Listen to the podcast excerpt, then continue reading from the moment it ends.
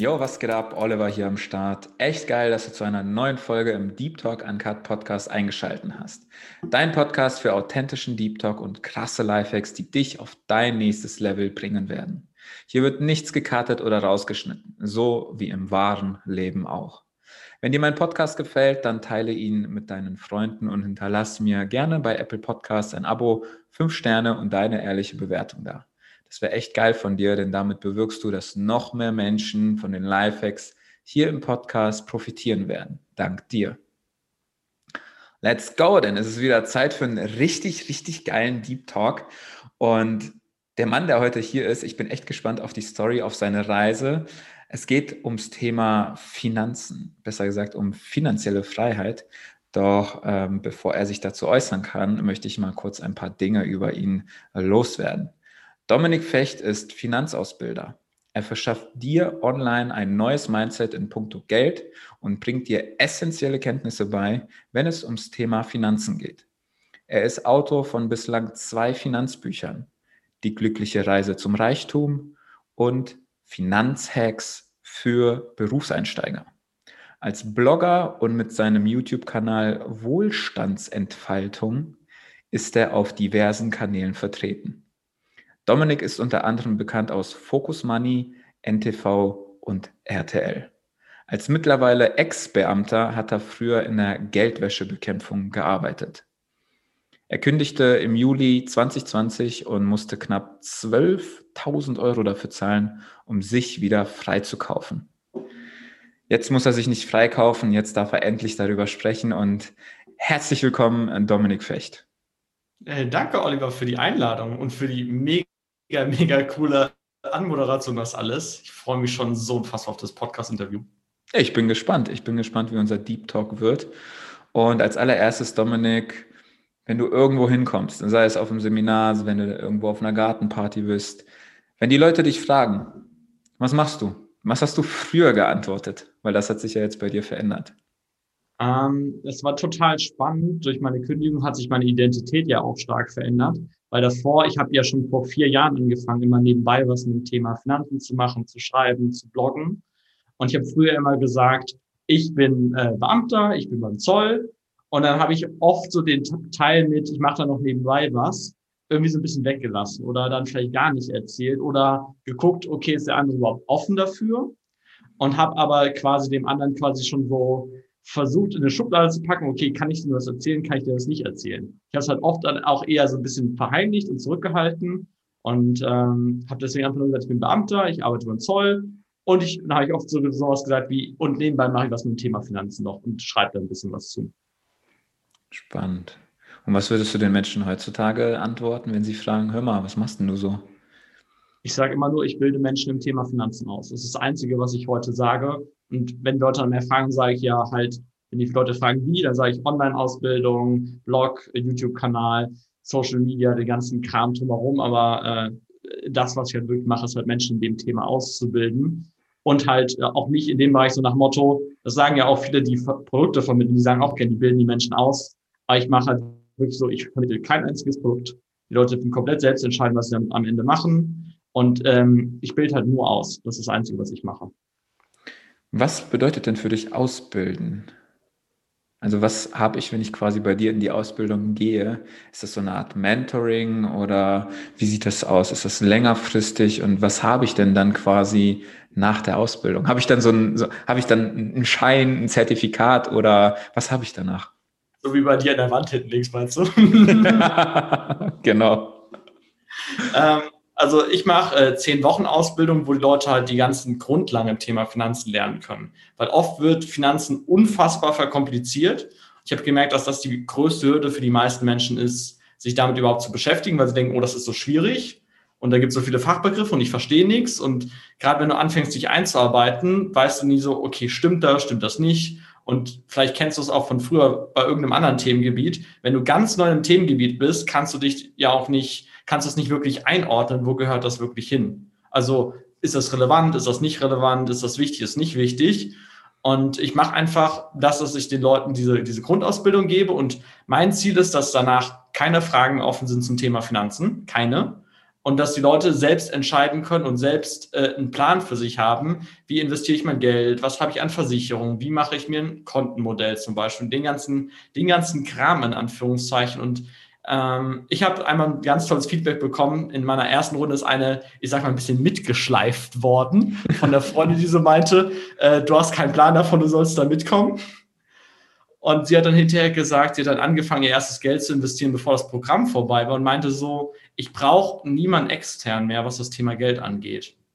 Und das finde ich ist halt so, so ein geiles Feedback gewesen, weil das ist eigentlich so mein Ziel davon, dass, dass ich nicht schon wieder Menschen irgendwie in eine Abhängigkeit bringe, dass ich denen irgendwie Schwachsinn erzähle, sondern dass ich alles versuche so zu erklären und so einzuordnen, dass sie halt selbst dann eine Entscheidung treffen können quasi, dass sie eine Art Masterplan für sich haben, dass sie selber in der Verantwortung auch sind, zu wissen, okay, wie, wie gehe ich mit meinem Geld um? Was kann ich damit machen? Was gibt es auch für Tipps und Tricks? Wie kann ich es vermehren? Ah, geil. Und wie kann ich mir das denn bei dir vorstellen? Also anders gefragt, warum eigentlich dieses Thema? Warum Finanzen? Mhm. Ähm, das Spannende ist, die Antwort auf die Frage hat sich über die Jahre immer mehr verändert. Also mhm. zum einen, ich habe ja angefangen mit ähm, dualen Studium und dem Zoll mit 18 Jahren und habe dort mein erstes Geld verdient. Und äh, ich kann mich noch so an die Situation erinnern, äh, wo quasi das Thema für mich quasi so ein bisschen begonnen hat. Weil vorher, keine Ahnung, mit ein bisschen Taschengeld, da brauchst du dich um das Thema nicht zu kümmern. Es ist halt so, du hast Geld da und wenn kein Geld da ist, ja, okay, dann ist auch in Ordnung, weil, weil die Eltern bezahlen ja fast alles oder bezahlen Essen, Trinken, Unterkunft in Anführungszeichen und das Geld, was du hast, ist ja nur für irgendwelche Sondersachen da und wenn kein Geld da ist, gibst du halt nichts aus, dann ist das nicht so wichtig.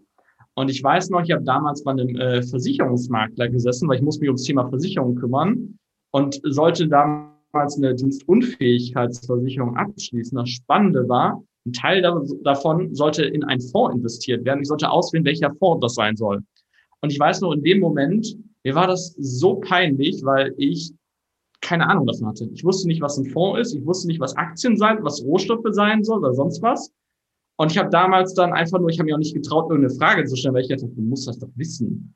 Du hast ein richtig gutes Abitur gemacht und du studierst jetzt bald Wirtschaft und Recht.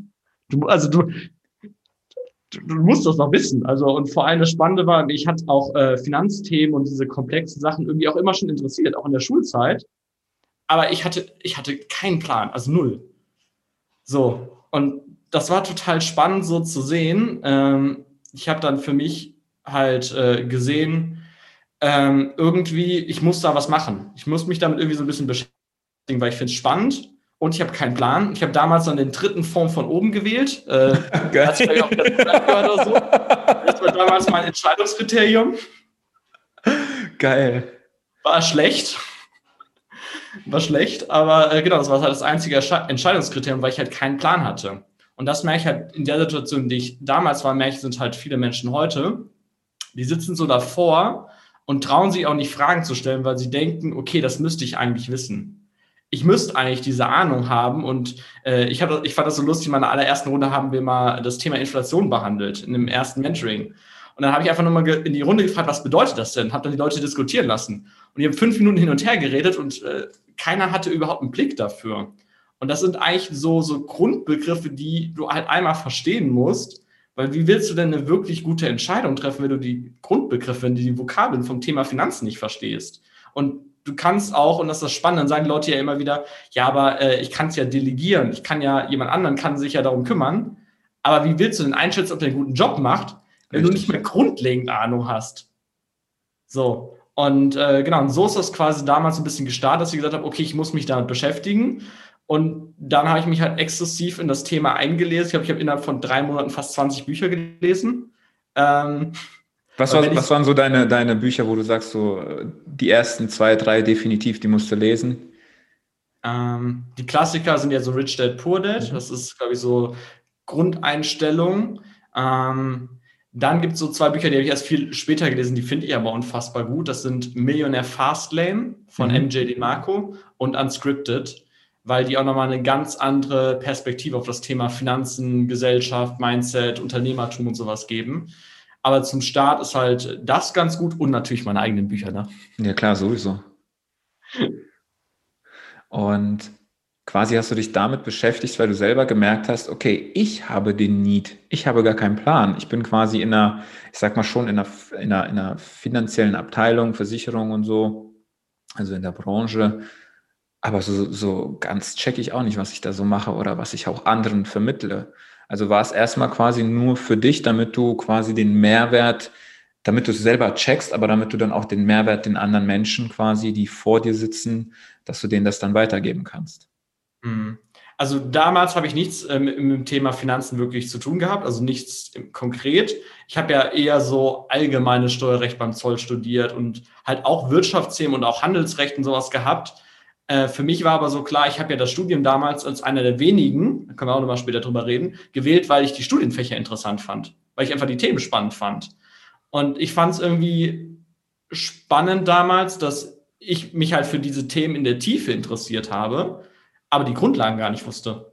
Also ich hatte von den absoluten Basic gar keinen Plan. Ich habe aber Wirtschaft quasi als, als Studienfach gewählt, äh, in Anführungszeichen, weil mich das Thema interessiert hat. Und so ist es quasi so ein bisschen bei mir entstanden. Und was hat dich da dann so fasziniert in der Tiefe? Also was gab es da? Was hat dich ge gecached? Was hat dich so richtig gepackt, dass du sagst, boah, das will ich studieren? Mhm. Ich kriege ja auch immer die Frage gestellt von Leuten, warum gerade Zoll? Warum gerade dort ein duales Studium? Und im Nachhinein, ich kann es gar nicht beantworten. Weil ich weiß noch damals, für mich war klar, ich möchte ein duales Studium machen, ich möchte früh mein erstes Geld verdienen, ich möchte ähm, halt auch ein bisschen unabhängiger sein. Das war für mich schon relativ früh klar. Und dann war so ein bisschen die Suche, okay, was gibt's denn? Wo kann man ein duales Studium zum Thema Wirtschaft machen? Und weil ich halt Recht und Jura auch total spannend fand, war immer so vielseitig interessiert, habe ich halt geguckt, okay, ähm, was gibt's dort in der Richtung? Dann bin ich irgendwie auf den Zoll gekommen. Das weiß ich gar nicht mehr ganz genau. Was ich aber gerade an diesem Thema Wirtschaft und Finanzen so unfassbar spannend finde, dass es halt irgendwie mit so vielen Dingen in Berührung kommt und so viele Verknüpfungspunkte hat. Also sei es äh, Psychologie, sei es Politik, sehen wir ja gerade, es halt, hängt alles miteinander zusammen. Alles ist irgendwie so ein ganz, ganz großer lebender Organismus. Und du kannst dir auch Sachen angucken, wie was gerade mit GameStop passiert ist, mit Milliardenverlusten von großen Fonds oder so, und das zu verstehen und ich fand es einfach, ich fand es einfach faszinierend, weil es so extrem komplex ist und ähm, können wir gleich auch nochmal drauf kommen, so ein bisschen die Geschichte dahinter, die ich damals noch nicht wusste. Ähm, aber einfach nur, der Hauptpunkt, ich hätte damals gesagt, einfach nur, weil ich es spannend finde, weil ich es irgendwie faszinierend und interessant finde, weil es so unfassbar komplex und schwierig und so viel halt zu lernen gibt in dem Bereich. Es ist ja auch ein, ein, richtig krass komplexes Thema. Wenn du überlegst, äh, Thema Finanzen ist ja erstmal, oder Geld ist ja erstmal so ein Riesenüberbegriff, der aber überall, wie du sagst, egal wo, in, in welchem Beruf, äh, in deinem Privatleben, überall spielt dieses Thema eine Rolle. Und wenn du keinen Plan, also meiner Meinung nach, okay, äh, ist es jetzt wichtig, sich über Aktien auszukennen? sei mal dahingestellt. Gleichzeitig ist es aber umso wichtiger, quasi eine Art äh, Kontenmodell, wie du sagst, aufzubauen. Erstmal für mich, um, um für mich Klarheit, um dadurch auch in die Verantwortung zu gehen über meine Finanzen. Mhm. Und meine Frage, ähm, wie hast du dich quasi dazu ent entwickelt, dass du sagst, hey, ich mache mich damit selbstständig? Also was war, wie, wie kam das? War das so, warst du beim Zoll und auf einmal hast du gemerkt, boah, also ich bin ein richtig geiles Brain, ich kenne mich damit richtig gut aus, ich habe Bock, ich will da wirklich in die Tiefe gehen. Ähm, was war der Auslöser, dass du dich damit selbstständig gemacht hast? Man muss dazu sagen, ich habe mit 19 Jahren zum ersten Mal einen Blog gestartet, also finanziell frei mit 30 Jahren und so. Ich bin jetzt gerade so ein bisschen Branding anwechseln, bin damals quasi damit gestartet, aus einem einzigen Grund, und zwar, ich war total begeistert von dem Thema und wollte mich mit Menschen austauschen. Und dann habe ich äh, Blogs und YouTube-Kanäle und alles verfolgt.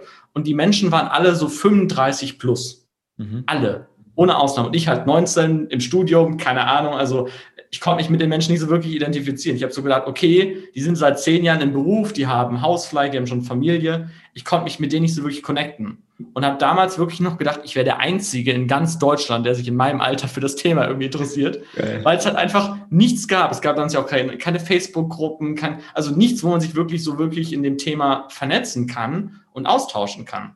Und ich habe damals halt einfach den Blog gestartet, um so ein bisschen meine, meine Reise zu dokumentieren, was aufzuschreiben, mich mit anderen Leuten halt auszutauschen und so ein bisschen halt auch Vorbild in der Richtung zu sein, dass ich halt äh, für Menschen, die halt auch in meinem Alter sind, die darauf stoßen, sehen, ah, okay, da ist noch jemand, äh, in dem Alter sich damit beschäftigt. Das heißt, es hat so ein bisschen immer als, als Hobby angefangen. Und das war auch bei meinen Büchern so. Ich habe immer ganz viel gelesen und gelesen und gelesen. Und die Sachen, die ich mir zum Start gewünscht hätte, gab es mhm. nicht.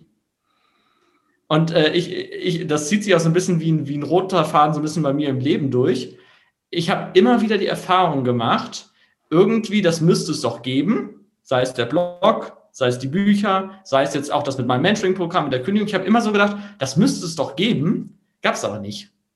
Und ich hätte mir auch eine Zeit lang so gewünscht, ich müsste mir ja nicht den ganzen Stress machen, das selbst erschaffen, sondern dass es das einfach schon geben würde.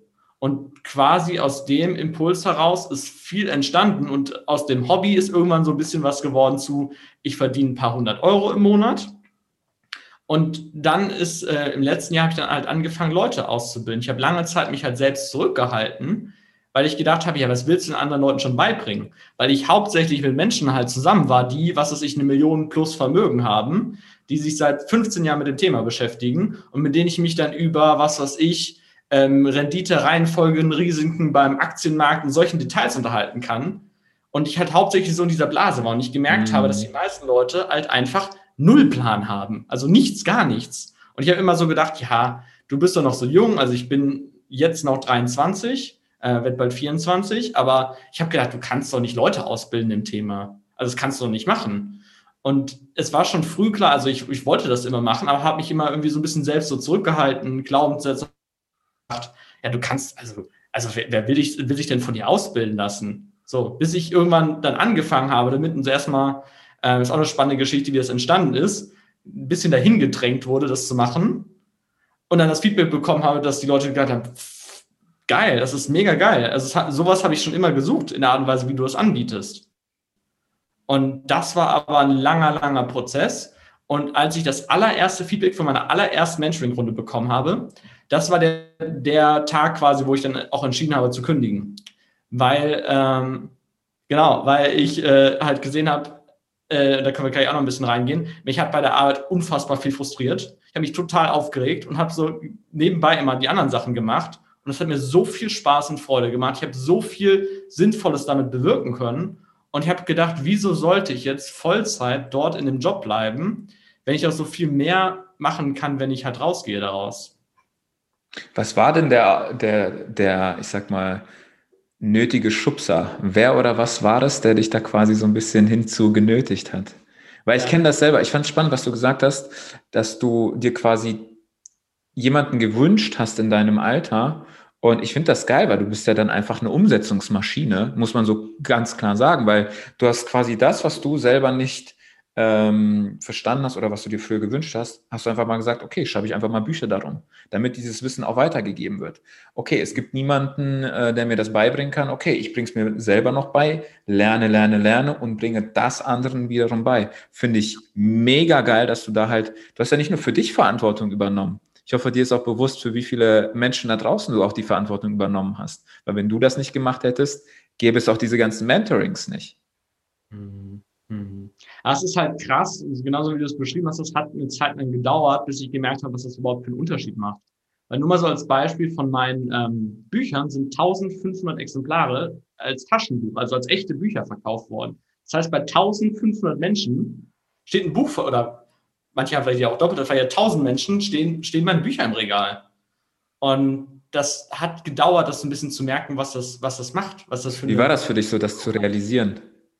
Ähm, verrückt, einfach verrückt, weil ich gedacht habe, äh, ich habe seit kurzem auch einen, einen Superfan, das ist auch eine spannende Erfahrung gewesen. Ähm, es ist einfach komisch, weil ich mir immer so denke, ja, ich, ich habe doch nichts Besonderes gemacht.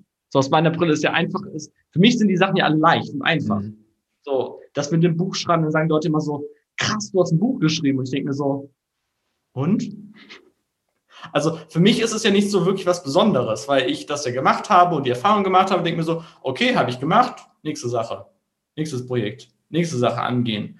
Und als ich das so realisiert habe, was das, was das für eine Wirkung hat, was das äh, beim Menschen bewirkt, was einfach meine Handlung, das fand ich schon äh, sehr, sehr spannend. Hat, ist auch so immer so ein bisschen Gänsehaut-Moment, wo ich mir denke, das ist ja eigentlich das, was es halt wirklich sinnvoll macht.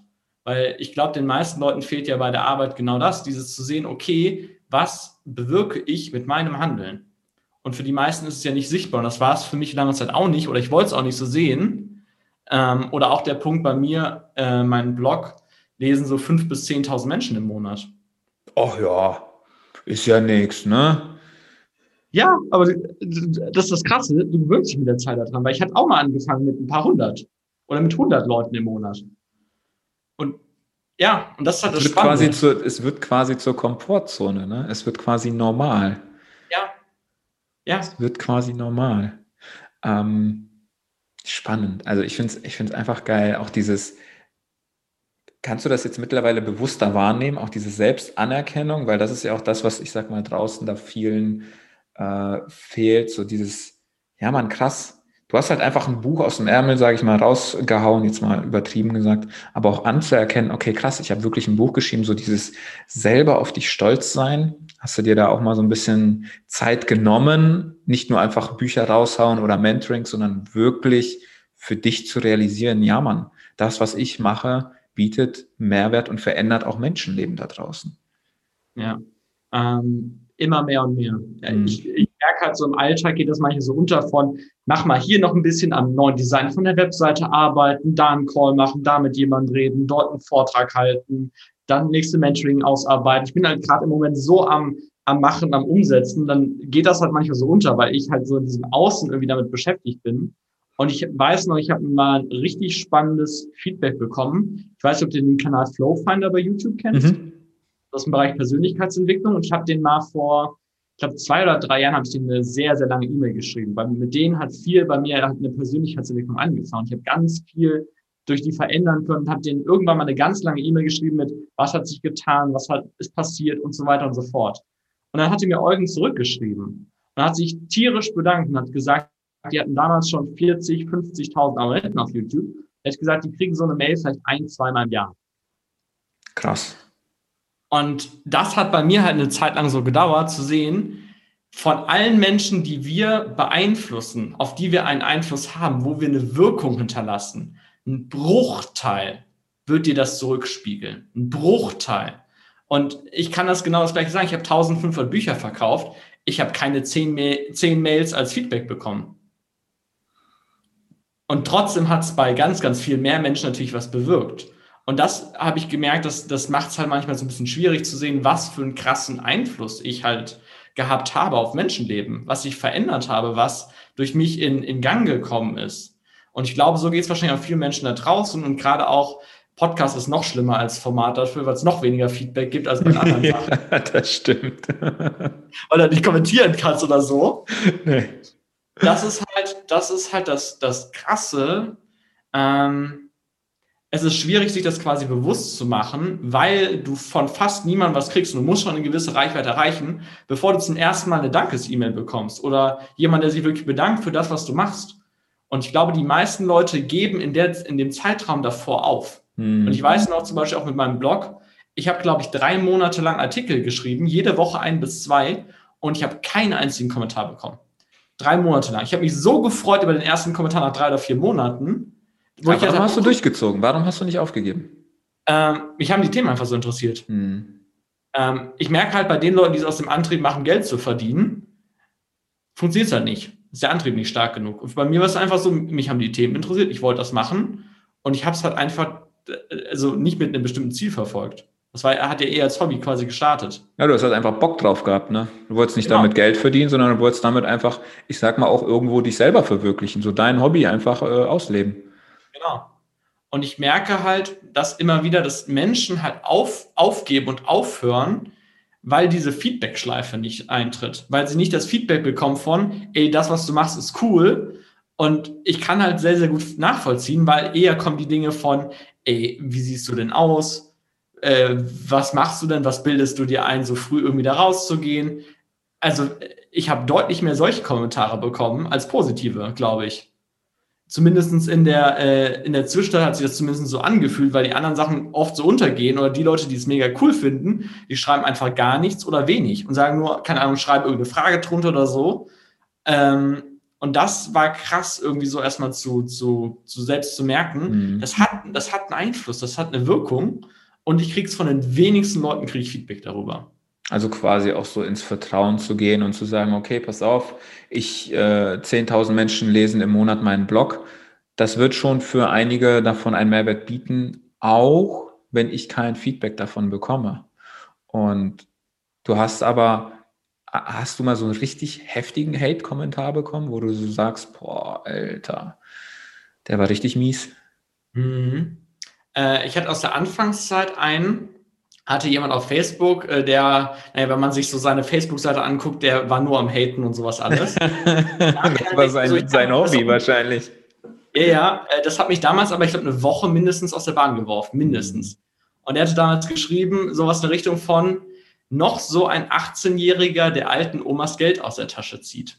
Uh, der saß tief, Alter. Ja. Was hast der du für dich damit gemacht? Ähm, eine Woche mich zurückgezogen mindestens. Ja. Äh, das, hat, das hat gedauert, weil ich, äh, weil irgendwann so der Punkt kommt, wo ich mir gedacht habe, okay, ähm, ist der der Einzige? Denken das mehr Leute so? Ist das der Eindruck, den ich gerade vermittle? weil ich, äh, ist das genaue Gegenteil von dem, was ich natürlich machen will und was ich bewirken möchte. Und ähm, das war zum einen heftig, zum anderen, äh, als ich meinen YouTube-Kanal gestartet habe und gesagt habe, ich kündige als Beamter und habe ein bisschen so gesagt, was mich halt stört und nervt und aufregt, ähm, hat ein Bekannter von mir zu mir geschrieben und hat gesagt, solange das Video online ist, will er mit mir nicht in Verbindung gebracht werden. Warum? Weil er selber auch den gleichen Beruf ausgeübt hat oder einfach nur befreundet? Nee, das Spannende ist, äh, der ist Ex-Beamter. Aha. Und ich weiß nicht, was das bei dem ausgelöst hat. Ähm, aber das hat mich, ich, deswegen habe ich es noch weniger verstanden. Ähm, genau. Und der meinte zu mir, ich könnte solche Sachen nicht öffentlich sagen. Habe ich gedacht, ja. Ne, was du kannst und was du nicht kannst, das kannst du immer noch selber entscheiden, ne? Ja, aber es ist spannend, weil er meinte, er will mit mir nicht in Verbindung gebracht werden. Das hat mich, das hat mich richtig heftig getroffen. Ich dachte, was geht denn jetzt ab? Hm, verstehe. Und was hast du für positives Feedback bekommen? Weil äh, ich sag mal, ich vermute mal, dass das erste Feedback kriegst du von deinen Mentorings, oder? Genau, genau. Am meisten kriege ich dort. Ich habe, ähm, das fand ich total schön. Ich habe das ein paar Mal nach meinem ersten Buch als Feedback bekommen. Das war so das Ziel davon, dass Menschen zu mir gesagt haben: Ey, danke dir für das Buch ich verstehe jetzt zum ersten Mal, warum es sinnvoll ist, sich mit dem Thema Finanzen zu beschäftigen. Und was mich vielleicht bisher davon abgehalten hat, oder was so diese Glaubenssätze waren, die so dahinter gesteckt haben. Und das war halt so der Punkt, wo ich dachte, Alter, das ist genau das, was ich halt bewirken wollte. Das war genau das Video, was ich bekommen wollte. Und das war so schön halt zu sehen, weil so unfassbar viel Arbeit dahinter steckt, weil so unfassbar viel äh, Zeit und Liebe und sowas drinsteckt. Und ne, ist auch so krass, kommen auch ein paar Leute meinen ja immer wieder, man wird ja so unfassbar viel Geld mit Büchern verdienen. Und ich, ich denke mir immer so, äh, wenn der mal ein Buch geschrieben hätte, wüsste er, wie viel Aufwand dahinter steckt. Und ich, ja. ich habe so einen Respekt mittlerweile vor allen Leuten, die Bücher schreiben, weil das ist so ein Aufwand. Du zahlst dann nur 15 oder 20 Euro. Und ich weiß ja selbst, ich habe da hunderte Stunden dran gesessen. Mhm. Das ist, also, du schreibst ein Buch ja nicht mal einfach so. Und die und, 15, 20 Euro kommen ja nicht eins zu eins in dein Portemonnaie. Nein, beim Verlag kommt davon ungefähr ein Euro an. Ja. Das ist vielen Leuten auch nicht bewusst. Bei, bei Self-Publishing ist es noch ein bisschen besser, aber ja.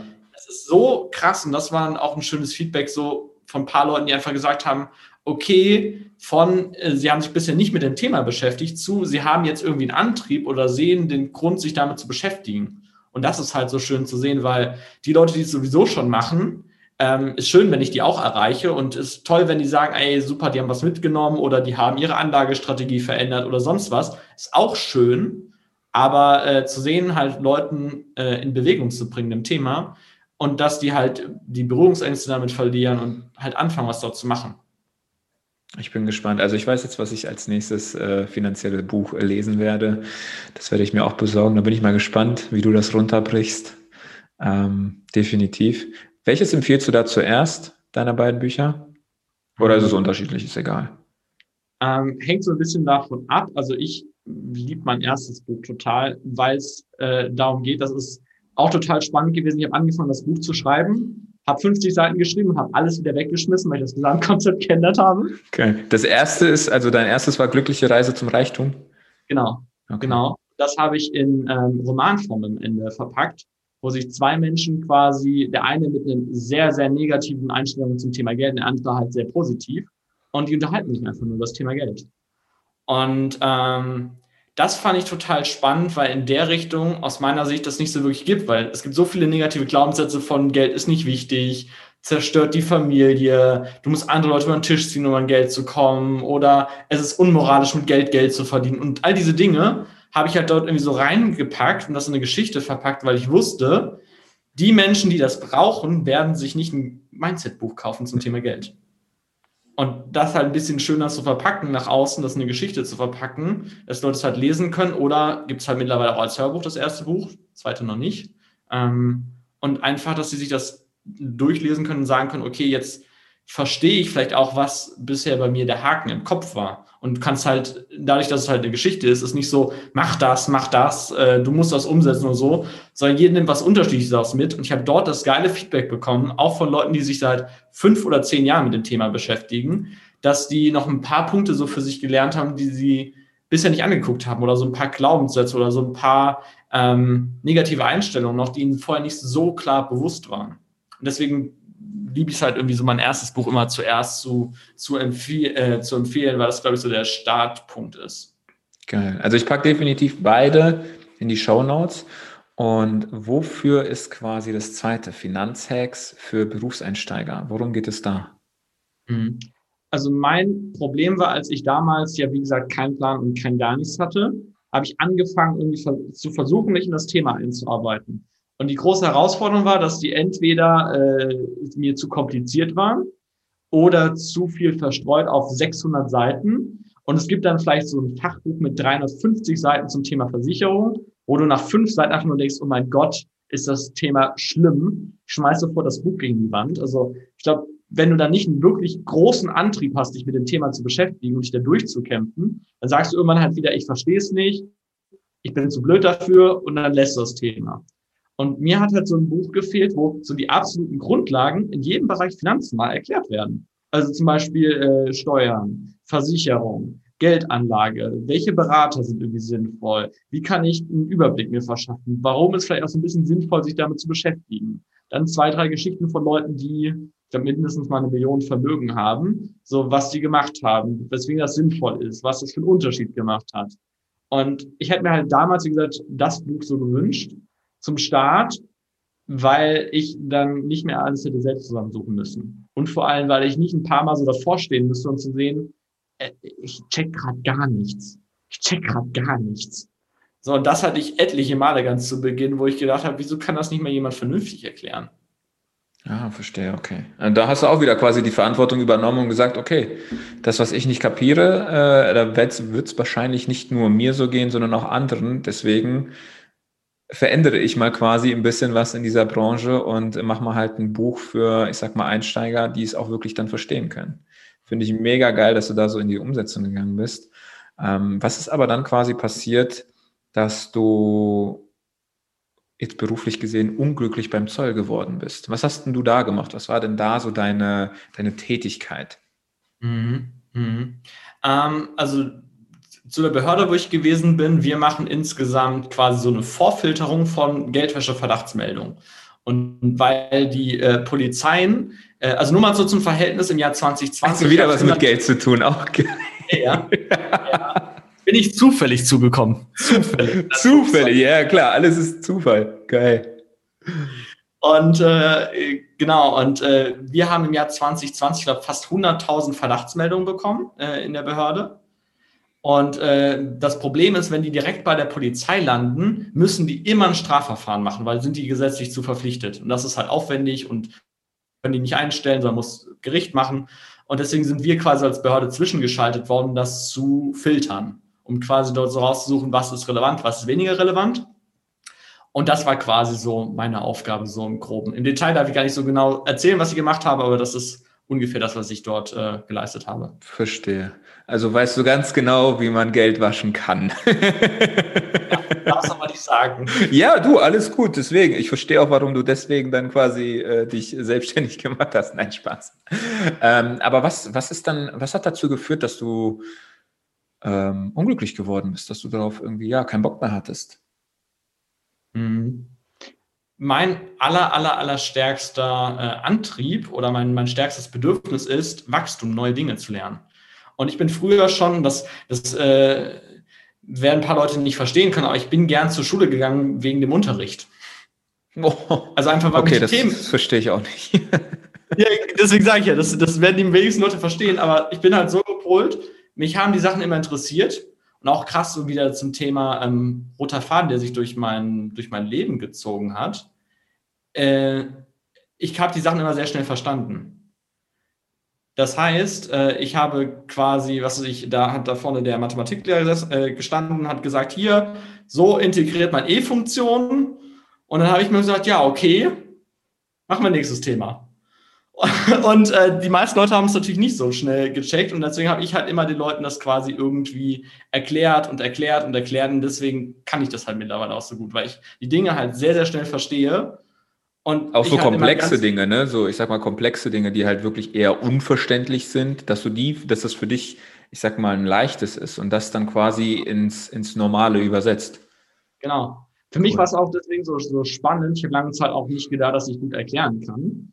Ähm, also, oder war mir nicht so bewusst, weil ich das ja immer gemacht habe. Ich gedacht, also, wo ist denn das, wo ist das denn Problem, irgendwas verständlich zu erklären? Du musst es doch einfach nur leicht runterbrechen und dem anderen beibringen. Also, in meinem Kopf ist das alles total einfach, weil ich das ja mein ganzes Leben über gemacht habe. Ja, ist einfach, ne? Ist ja easy, klar. Ja. ja. das war mir auch nicht, auch nicht bewusst. Genau. Und mich hat halt immer dieses neue Dinge lernen total viel, hat mir immer total viel Spaß gemacht. Und ich habe sehr, sehr schnell gemerkt, so in der Behörde, ähm, so nach drei Monaten konnte ich alles. Oder drei oder sechs Monaten, in die ich dort in dem Bereich war, habe ich gedacht, boah, ich kann jetzt alles. Was mache ich jetzt? Und das ist mir langweilig geworden. Mhm. Und nicht nur das, also das war ein großer Punkt, das ist für mich neu, nichts Neues mehr gekommen, das ist auch spannend. Ich habe damals angefangen, die Mitarbeiter in unserer Abteilung auszubilden. Das heißt, wenn Leute neu zu uns hingekommen sind, habe ich die ausgebildet. Für mich war es halt wieder so, ja, ich mache das gerne und keine Ahnung und habe auch immer richtig geiles Feedback von den Kollegen zurückgespiegelt bekommen, dass ich das gut erklären kann und sowas alles.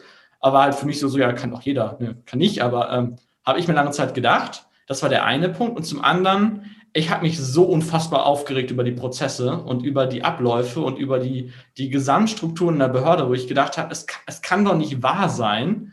Ich habe nebenbei mit einem Freund, ich habe quasi zweieinhalb Bücher geschrieben, ich habe mit einem Freund zusammen noch ein Buch geholfen, das zu veröffentlichen.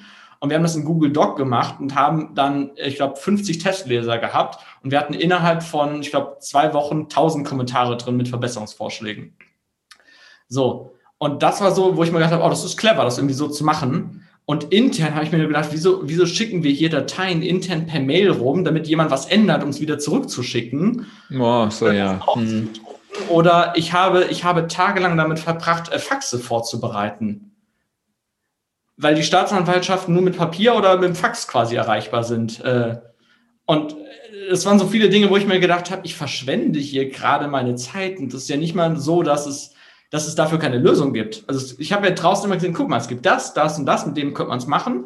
Und es ändert sich aber nichts daran. Ich habe lange Zeit irgendwie so versucht, auch intern irgendwas voranzubringen und mich anzustrengen und was zu tun und so. Aber ich habe immer wieder gemerkt, ich laufe immer wieder vor Wände, immer wieder. Und ich habe immer gemerkt, es interessiert auch keinen. Will auch keiner daran was ändern. Es ist ähm, großenteils halt Zeitverschwendung, äh, sich überhaupt damit zu beschäftigen. Äh, du bist in großer der Zeit mit Dingen beschäftigt, die, naja, wo du dir denkst, wofür habe ich jetzt drei Jahre lang studiert, um dann Daten abzutippen oder Papier zu sortieren oder so. Und natürlich ist es in Ordnung, wenn das mal ein paar Stunden ist, aber es irgendwann einen Großteil deiner Arbeitszeit ausmacht, denkst du so, ey, ich möchte hier arbeiten, ich möchte was Vernünftiges machen. Ich möchte natürlich auch das Thema von vorher, ich möchte auch einen Unterschied machen, eine Wirkung. Und ob ich jetzt, keine Ahnung, das per Mail rausschicke oder drei Stunden lang Dateien vorbereite und äh, ausdrucke und per Post wegschicke, das macht ja keinen Unterschied. Ich könnte es ja viel effizienter machen und dann sinnvoller meine Zeit verwenden. Lösungsorientiert. Genau, halt, das, ne? genau lösungsorientiert. Und äh, das war auch das Spannende. Ich bin ja im Bereich Persönlichkeitsentwicklung lange unterwegs gewesen, auch in der Crew bei Tobias Beck. Und das war so lustig. Dann haben mich manchmal Leute die ich schon ewig kannte, schon seit einem Jahr oder so, immer mal gefragt, was machst du denn? Was machst du denn beruflich? Und dann habe ich gesagt, ich arbeite in der Geldwäschebekämpfung. und dann haben die Leute immer mich total verwirrt angeguckt, weil sie gesagt haben, das, äh, nein, kann nicht sein. Also der, der, passt da gar nicht rein. Und äh, ich habe halt gemerkt, dieses Thema von, ich hätte den Rest meines Lebens wahrscheinlich oder fünf oder zehn Jahre jetzt nochmal das exakt gleiche gemacht, mich gelangweilt, mich aufgeregt und einfach unfassbar viel Energie verschwendet. Und gleichzeitig hat der Kontrast ist halt so stark geworden nach meinem ersten Mentoring-Programm mit dem geilen Feedback, wo ich gesagt habe, ich möchte das ja eigentlich machen. Also das ist so unfassbar sinnvoll. Ich habe hier eine Wirkung, wo ich mache einen Unterschied. Es macht mir Spaß auch noch. Äh, wieso verbringe ich den Großteil der Zeit mit etwas, was mir keinen Spaß macht? Wie lange hast du das denn gemacht? Ähm, drei Jahre duales Studium und zwei Jahre Vollzeit gearbeitet. Spannend. Und das Spannende im Nachhinein äh, zum Thema Intuition, das erste Mal hat äh, ein Gefühl von irgendwie passe ich hier nicht rein, hatte ich nach sieben Monaten. Puh, das ging ja schnell. Ja, deswegen ist es immer so spannend, wenn Leute sagen, ja, aber du bist ja ganz schön schnell gegangen und sagen dann so auch zum Thema, wie, wie hast du es geschafft, irgendwie zu kündigen, Geld zu zahlen, sowas. Und meine ich so, das war nicht schnell. Also mir war es zum ersten Mal äh, nicht klar, aber ich habe zum ersten Mal so ein Gefühl gehabt von irgendwie passt hier was nicht. Mhm. Nach sieben Monaten, wo ich das erste Mal in der Praxis war. Und äh, dann hat es fast noch mal viereinhalb Jahre gedauert, bis ich so weit war zu sagen, okay, jetzt reicht es mir wirklich, jetzt gehe ich. Und wie, wie, wie hast du das geschafft? Wie bist du da rausgekommen? Weil ich, ich finde das einfach, ich finde es beeindruckend, auch dieses, okay, ich will da raus, weil ich, als ich früher äh, äh, Soldat war, war für mich eins der Ziele, okay, ich will unbedingt Berufssoldat werden, ich will den Status als Beamten dann haben, quasi sowas. Äh, oder ich kenne auch andere, äh, die dann halt wirklich bei der Polizei sind, die dann halt diesen Status erringen, die sagen, wenn ich den habe, dann bin ich safe. Und du machst genau das Gegenteil. Du bist dann halt da rausgegangen und hast gesagt, nö, macht mir keinen Spaß. Und das nach so kurzer Zeit, ne, nach nur ein paar Monaten zu erkennen, hey, ich kann hier nicht wachsen, ich kann mir nicht hier verändern und auch entfalten. Und wie, was gibst du quasi denen, die sich vielleicht in der gleichen Situation befinden wie du damals, was gibst du für die, denen für einen Tipp? Hm. Ich habe immer eine Sache gedacht, dass es wird, wenn ich gehe.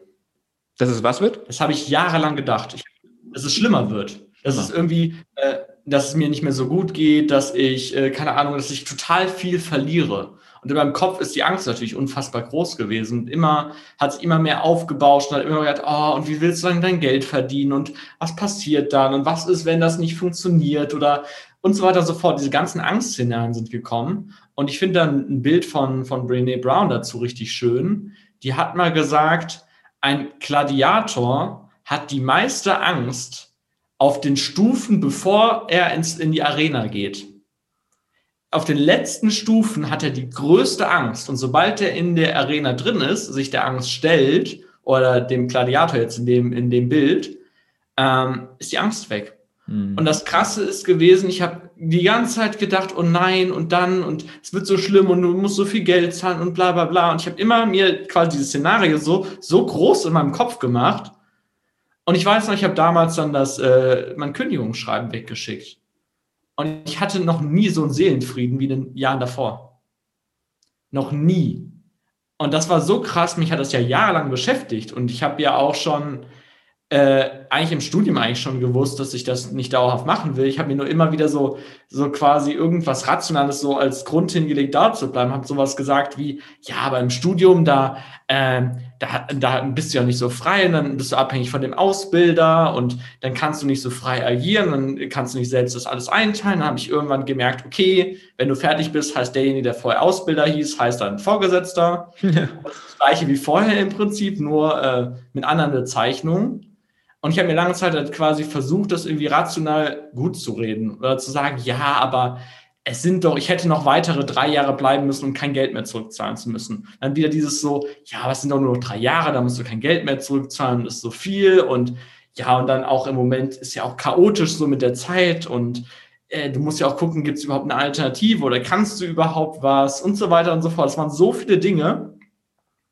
Und ab dem Zeitpunkt, wo ich die Entscheidung für mich getroffen habe und den Brief abgeschickt habe, war ich total entspannt und wusste ich im Prinzip, egal was jetzt passiert, entweder es geht schief oder nicht, äh, aber es gibt kein Zurück mehr.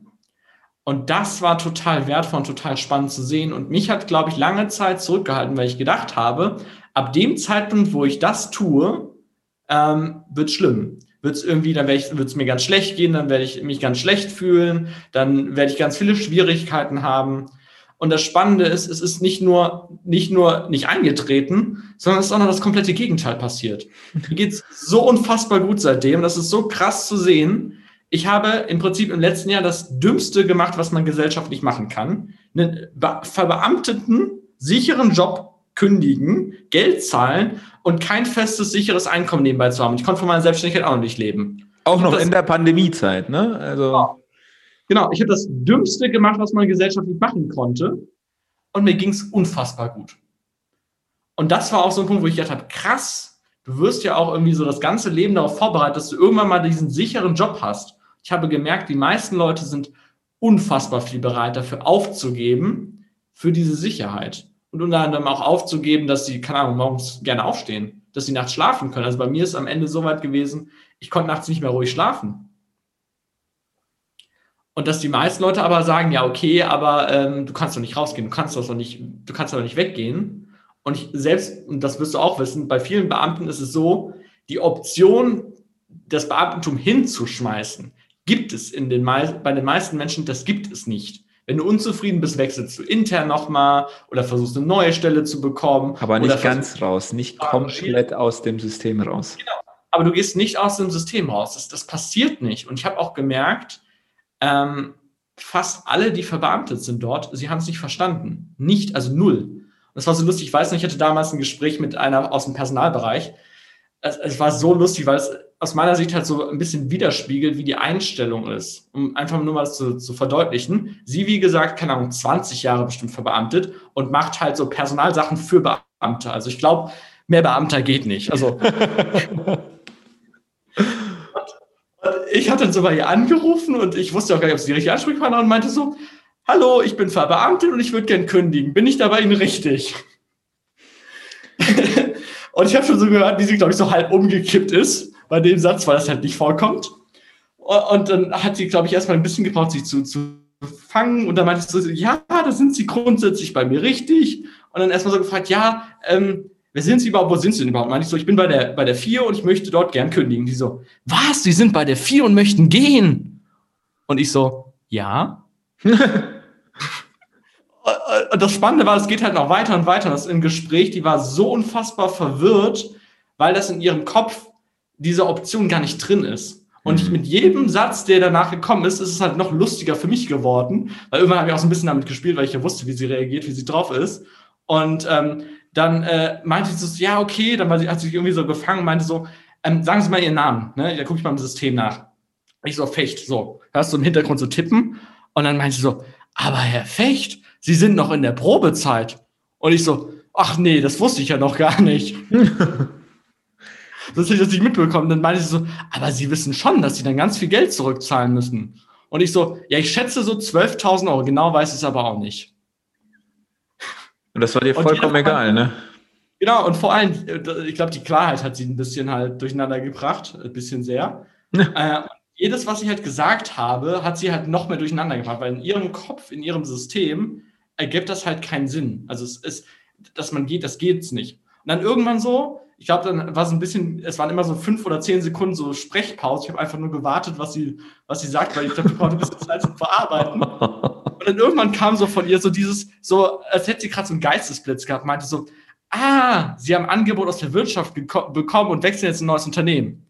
Und dann meinte ich so, so, nee, nee, ich weiß noch nicht genau, was ich jetzt mache. Oh Gott, Alter, du hast ja so richtig penetriert, ey. Boah, bist du mies, ey. Du hast bei der irgendeine Box geöffnet, die es noch gar nicht gab in ihrem Kopf, ey. Und es war so lustig, also mir hat total viel Spaß gemacht. Ähm, und ich habe mir so gemerkt, irgendwie mit jedem, was ich sage, kann sie mich noch weniger verstehen. Jetzt irgendwie versucht, das irgendwie greifen zu können, irgendwie einordnen zu können, irgendwie für sich so eine Begründung zu finden, sowas wie, okay, das abgeworben worden. Okay, der kriegt jetzt total viel Geld, der hat eine andere sichere Stelle. Und zu sagen, okay, der verlässt das System. Mhm. Das, das, diese Option gibt es in ihrem Kopf nicht. Und jemand, der dann noch Geld dafür zahlt und dann noch natürlich die chaotische Situation, die es damals gab, weil ich habe im, im Mai habe ich quasi dort angerufen und gesagt, ich möchte gehen. Ähm, das hat halt schon viel gemacht und das zeigt aus meiner Sicht so sehr stark halt auch, wie die Konditionierung ist, wie, wie klar das ist, weil wenn das noch nicht mal in deinem, noch nicht mal als Vorstellung in deinem Kopf irgendwie da sein kann, dass, dass es die Option gibt zu gehen, dass du einfach sagen kannst, ey, ich möchte da nicht mehr mitspielen, das ist mir hier gerade einfach zu bescheuert. Ähm, ja, dann bleibt ja, das. Dass halt du selber, das ist halt das Mindset, dass du selber die Verantwortung auch hast. Auch wenn du da bist, heißt ja nicht, okay, also du kannst es ja verändern, so wie du es möchtest. Du kannst ja auch komplett rausgehen. Es ist alles machbar und möglich. Du musst es dir nur selber vorstellen können. Das ist halt wieder das Ding mit dem Horizont, mit dem Mindset, was die meisten ja. halt, ich sag mal, eher damit strugglen. Und du hast gesagt, dein Thema, du hast ja vorhin irgendwie gesagt, du willst dich ein bisschen rebranden. Damals war es ja finanziell frei mit 30. Mhm. Ähm, du hast ja wahrscheinlich schon einen Plan gemacht. Würdest du da jetzt quasi, was bedeutet denn überhaupt finanziell frei? Mhm also aus der Szene, ich würde es heute wahrscheinlich ein bisschen anders sehen, ist dieses Thema von, du bist nicht mehr darauf angewiesen, aus finanziellen Gründen zu arbeiten. Das heißt, du kriegst so viel Geld rein durch, was weiß ich, irgendwas Passives, wo du nichts mehr für machen musst, dass du nicht mehr arbeiten musst.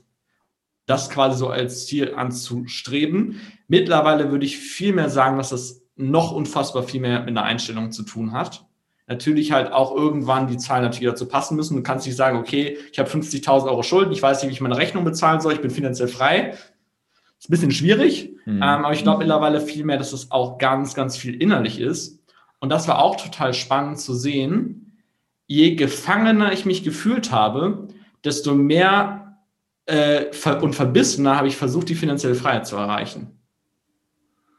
Und das merke ich ganz oft, dass viele Leute auch aus dieser Szene mit der finanziellen Freiheit das so als Vorwand nehmen und sagen sowas wie, ja, es sind ja nur noch, nur noch drei Jahre, dann habe ich meine mhm. finanzielle Freiheit. Es sind nur noch fünf Jahre. Es sind nur noch so und so lange. Und dann habe ich es erreicht. Ich werde die Zeit nochmal durchhalten in dem Job, den ich nicht haben möchte, um das Ziel zu erreichen. Ich habe immer mehr gemerkt, dass es für mich sich halt nicht mehr stimmig anfühlt weil ich sage, mir ist wichtiger, dass ich ein Leben führe, in dem ich weder auf die Pause, den Feierabend, das Wochenende, die Rente, die finanzielle Freiheit oder auf irgendwas anderes warte, sondern wo ich einfach das tue, was ich machen möchte.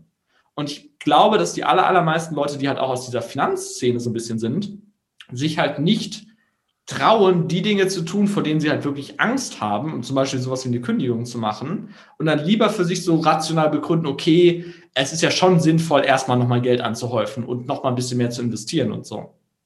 Was aber auch gleichzeitig irgendwo eine Ausrede sein kann, ne? Genau. Ich kenne das ja selber. Ich bin ja damals auch vor, vor fünf Jahren, wo ich in die Persönlichkeitsentwicklung kam, ähm, durch Network Marketing, so finanzielle Freiheit, zieh mal drei bis fünf Jahre durch und dann bist du halt finanziell frei. Und ich so, geil, will ich auch. Doch irgendwann so wurde ich gefragt, okay, weil ich auch immer gesagt habe, so, hey, wenn du das machst, weil ich habe dann auch versucht, andere zu, zu werben und ja, wenn du das machst, äh, dann bist du auch finanziell frei. Und dann kam die Frage, ja, bist du es denn schon? Ich so, nein, aber ich bin auf einem guten Weg dahin. Okay, mhm. aber was bedeutet denn finanziell frei? Und dann ja. ich so, okay, krass.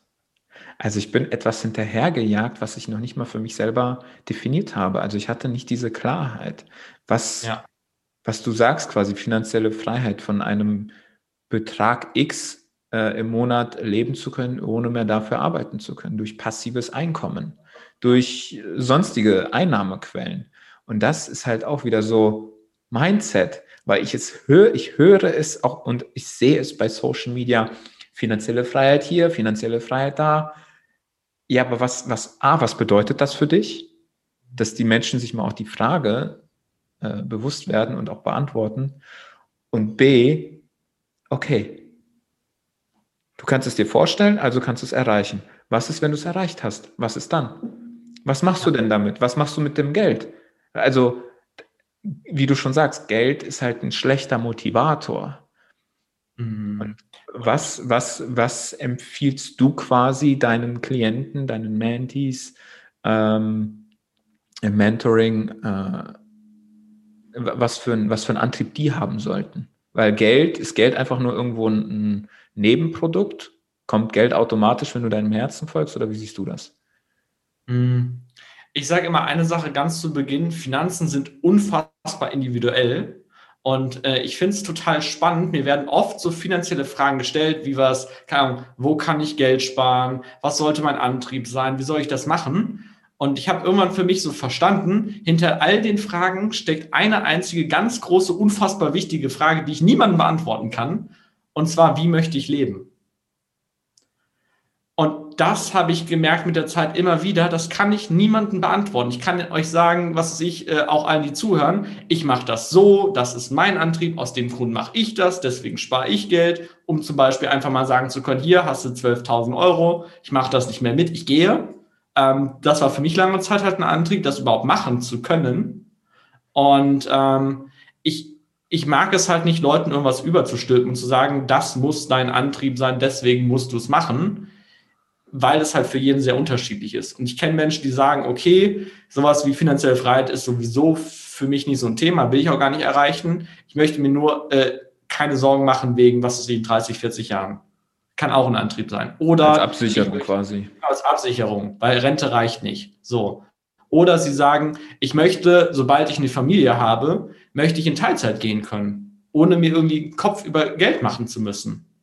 Und das ist so krass, ich habe es ja im letzten Jahr auch gesehen, da gibt es 60 Prozent Kurzarbeitergeld, glaube ich, sowas in der Richtung. Und bei den meisten Leuten bricht ihr Kartenhaus und ihr gesamtes Leben zusammen. Und ich habe mal sehr früh gelernt den Satz, und den finde ich sehr schön, mit Geld werden die meisten Krisen zu Unannehmlichkeiten. Hm. Und den finde ich so unfassbar geil, weil nein, Geld löst nicht all deine Probleme. Nein, macht es nicht. Und äh, wenn du, keine Ahnung, alleine bist und viel Geld hast, äh, macht das viele Geld das auch nicht besser. Aber es ist angenehmer, vielleicht die Krise durchzumachen, zu ertragen. Oder was ich immer krass finde, ich, ich höre so Geschichten, denke mir so, Alter, ich würde das, ich das doch nicht mit mir machen lassen. Zum Beispiel, ich habe es letztes Mal wieder gehört, da ist von jemandem die Mutter gestorben im letzten Jahr. Und weil sie sich nicht leisten konnten, unbezahlten Urlaub zu nehmen, musste sie nach vier Wochen spätestens wieder zur Arbeit gehen. Und ich habe mir so gedacht, in dem Moment, was tust du dir an? Und dann sagen, und das, also das ist so ein Punkt, da kann ich wirklich ausrasten, wenn Leute mir sagen, ja, aber Geld ist doch nicht wichtig. Ich kenne unfassbar viele Geschichten, wo die Menschen natürlich sagen, okay, solange das im Leben alles läuft und du keine Probleme hast und sowas, ist auch alles super. Kommst auch mit wenig Geld zurecht. Alles in Ordnung. Aber gerade dann, wenn so Krisen kommen, wenn du deinen Job kündigen willst, wenn du gehen willst, wenn du was gründen willst, wenn du keine Ahnung was. Also es gibt so viele Dinge, wo es Geld halt einfach deutlich, deutlich leichter macht. Ich finde es so heftig zu sehen, dass viele Leute sich einfach nur Stress auf, aufbürden, den sie nicht haben müssten, weil, weil sie das Thema Geld nicht in den Griff kriegen. Und ein Symbol ist da für mich, für mich immer gewesen, ich bin mal mit glaub, 19 oder so, Sparkasse Gelsenkirchen, direkt am Hauptbahnhof. Gelsenkirchen ist jetzt, naja, ich sag mal sozial nicht so stark. Sagen wir das mal so vorsichtig. okay, ähm, geil. Also ich glaube 10, 15 Prozent Arbeitslosenquote, irgendwas so in der Richtung, hoher Ausländeranteil. Und ich habe mir nur gedacht, was ist hier los? Ist eine ewig lange Schlange. Gibt es hier irgendwas geschenkt? Gibt es hier irgendwie eine Aktion? habe ich verstanden, nee, es ist Anfang des Monats. Mm. Und viele Menschen leben in dem Muster, es macht einen Unterschied, ob Anfang, Mitte oder Ende des Monats ist. Und das hat nur was damit zu tun, wie du mit deinem Geld umgehst. Und natürlich ist es mit Hartz IV und mit wenig Geld schwieriger. Aber ich fand das so krass bei anderen Menschen, deren Realität zu sehen. Es macht einen Unterschied, ob gerade Anfang, Mitte oder Ende des Monats ist. Was es zu essen gibt, ob sie sich was leisten können, ob sie was machen können. Und bei mir ist einfach so, Geld spielt in den meisten Fällen in meinem Leben fast keine Rolle. Weil ich mich damit halt beschäftigt habe und darum gekümmert habe. Und in den meisten Realitäten ist das nicht so. Bei den meisten Menschen, die, die bürden sich so unfassbar viel auf. Und wenn irgendwas kaputt geht, dann ist halt so, oh mein Gott, und jetzt bin ich im Minus, jetzt habe ich Schulden, wie soll ich damit umgehen? Bei mir ist halt einfach so, okay, das sind drei Klicks, dann ist das gelöst und hole ich mir halt für 1000 Euro irgendwas Neues. Ne? Ist, natürlich ist es doof, wenn irgendwas kaputt geht. Oder wenn ich, äh, was weiß ich, irgendwelche Strafen zahlen muss oder sowas. Ist alles blöd. Aber bei mir sind das zwei, drei Klicks, zack, fertig, Problem gelöst, weiter. Was meinst du mit zwei, drei Klicks? Ja, im Computer. Überweisen. Zack, läuft. Schön, ja, vom, so schön, schön vom Konto, zack, kein Problem. Okay, cool. Ich verstehe das aber auch, also ich kenne ich kenn auch die Seite von damals, äh, weil bei mir auch lange, lange Zeit Geld ein Riesenthema war. Ich kenne das von Anfang des Monats, hey, wir spielen wieder, was kostet die Welt? Mitte des Monats war dann wieder so, okay, wir sollten mal wieder ein bisschen realistischer bleiben und Ende des Monats war wieder, ich sag mal, Toastbrot und Spaghetti-Zeit gewesen.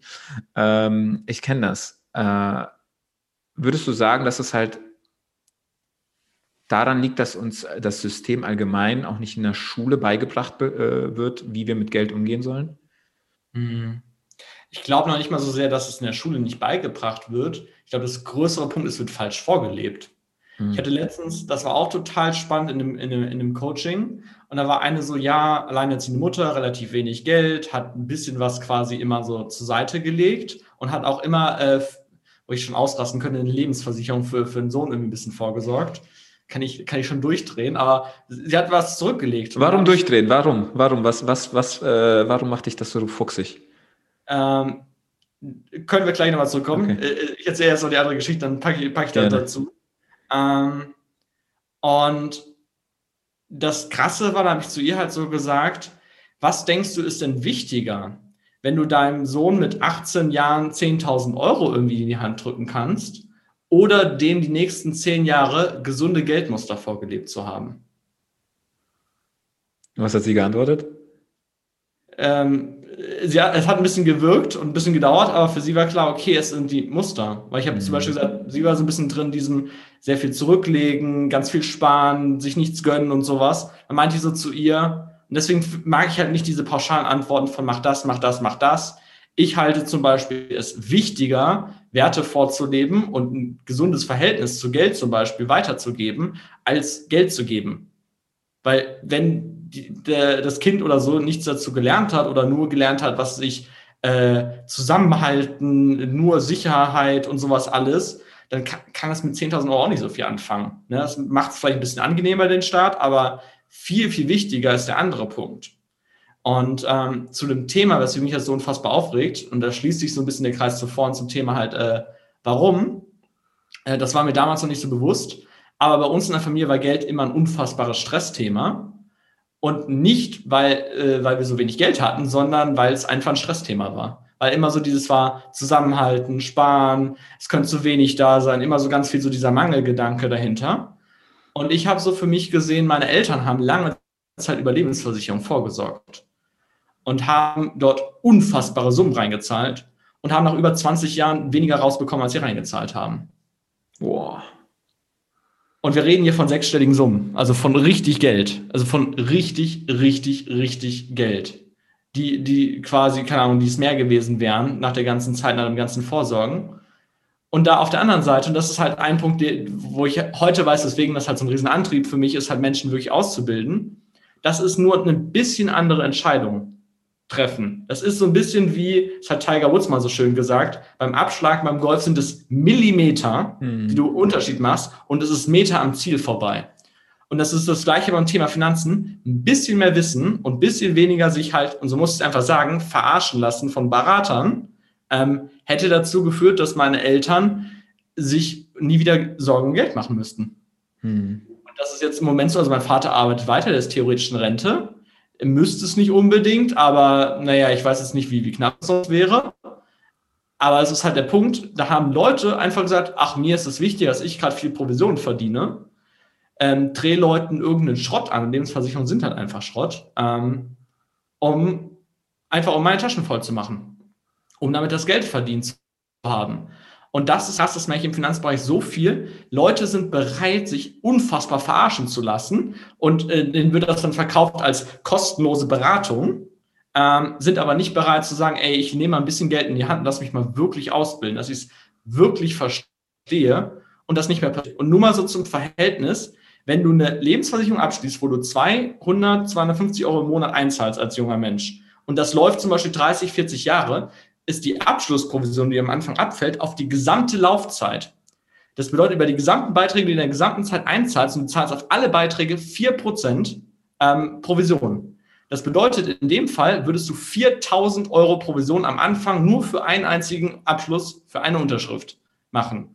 Und es gibt in Deutschland über 90 Millionen Lebensversicherungen, weil es eine Industrie gibt, die ein Interesse daran hat, Leute zu verarschen, in Abhängigkeit zu treiben und dafür zu sorgen, dass sie am Ende nicht genug Geld haben, dass, sie Stress, dass das ein Stressthema bleibt und ist.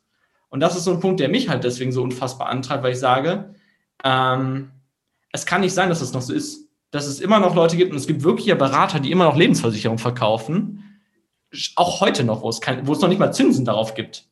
Ähm, wo ich mir sage, wenn du ein bisschen Ahnung hast, dann musst du eigentlich wissen, dass das nicht in Ordnung ist.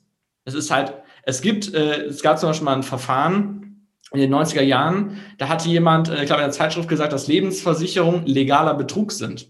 Dann haben Versicherungen sind dagegen vorgegangen, haben dann irgendwann ihre Klage zurückgezogen, weil, es, weil sie nichts dagegen machen können. Echt, wie weil geil. Weil es im Prinzip richtig ist.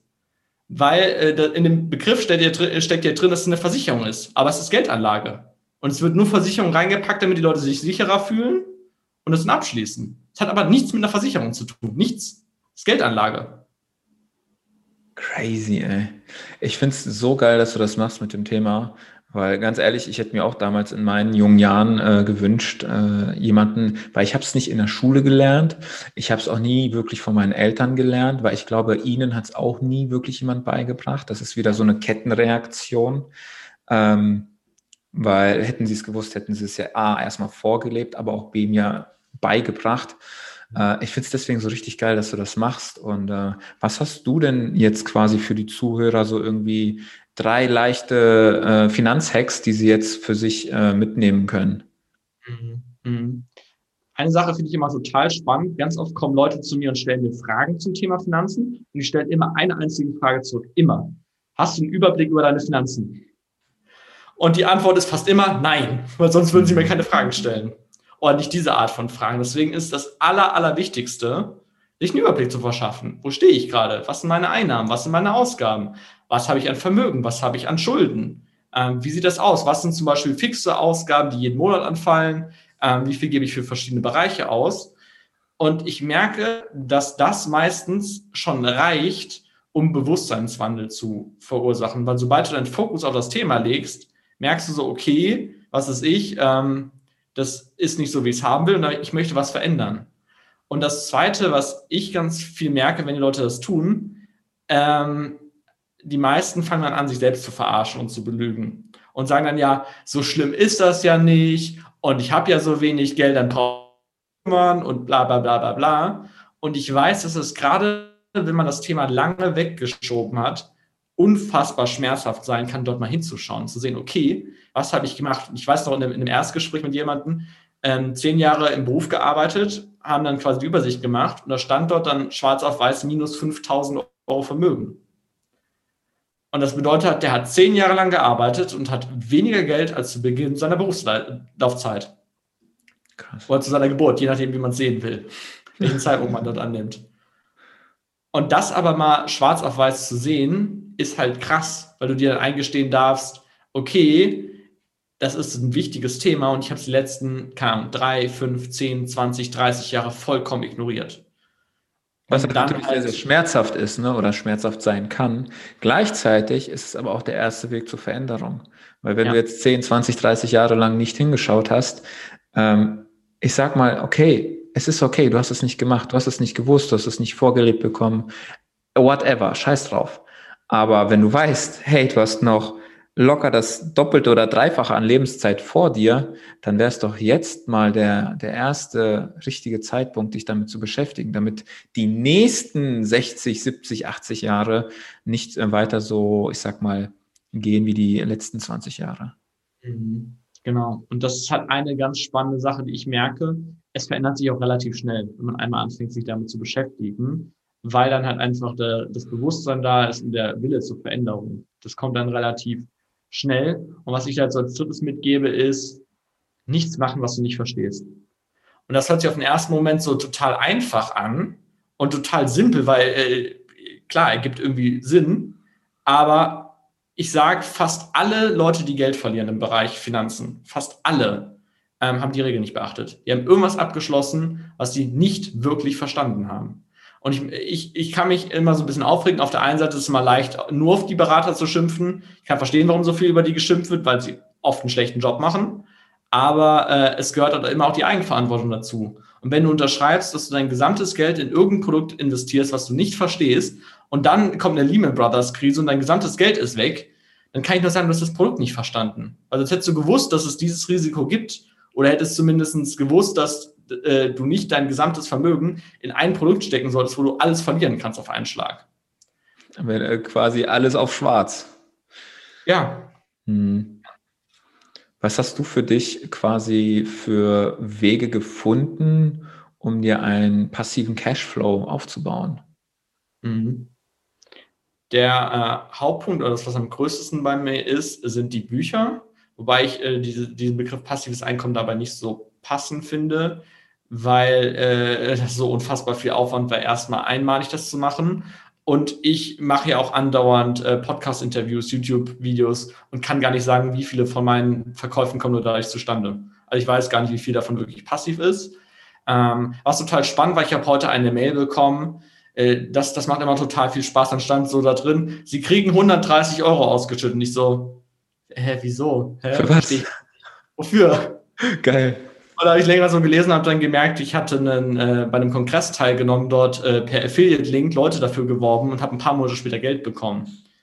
Und äh, habe so gemeint, oh, okay, cool, schön, freut mich. So, das ist für mich aber eher so überraschendes Einkommen und nicht so wirklich, weil es ja doch was aktiver Aufwand war.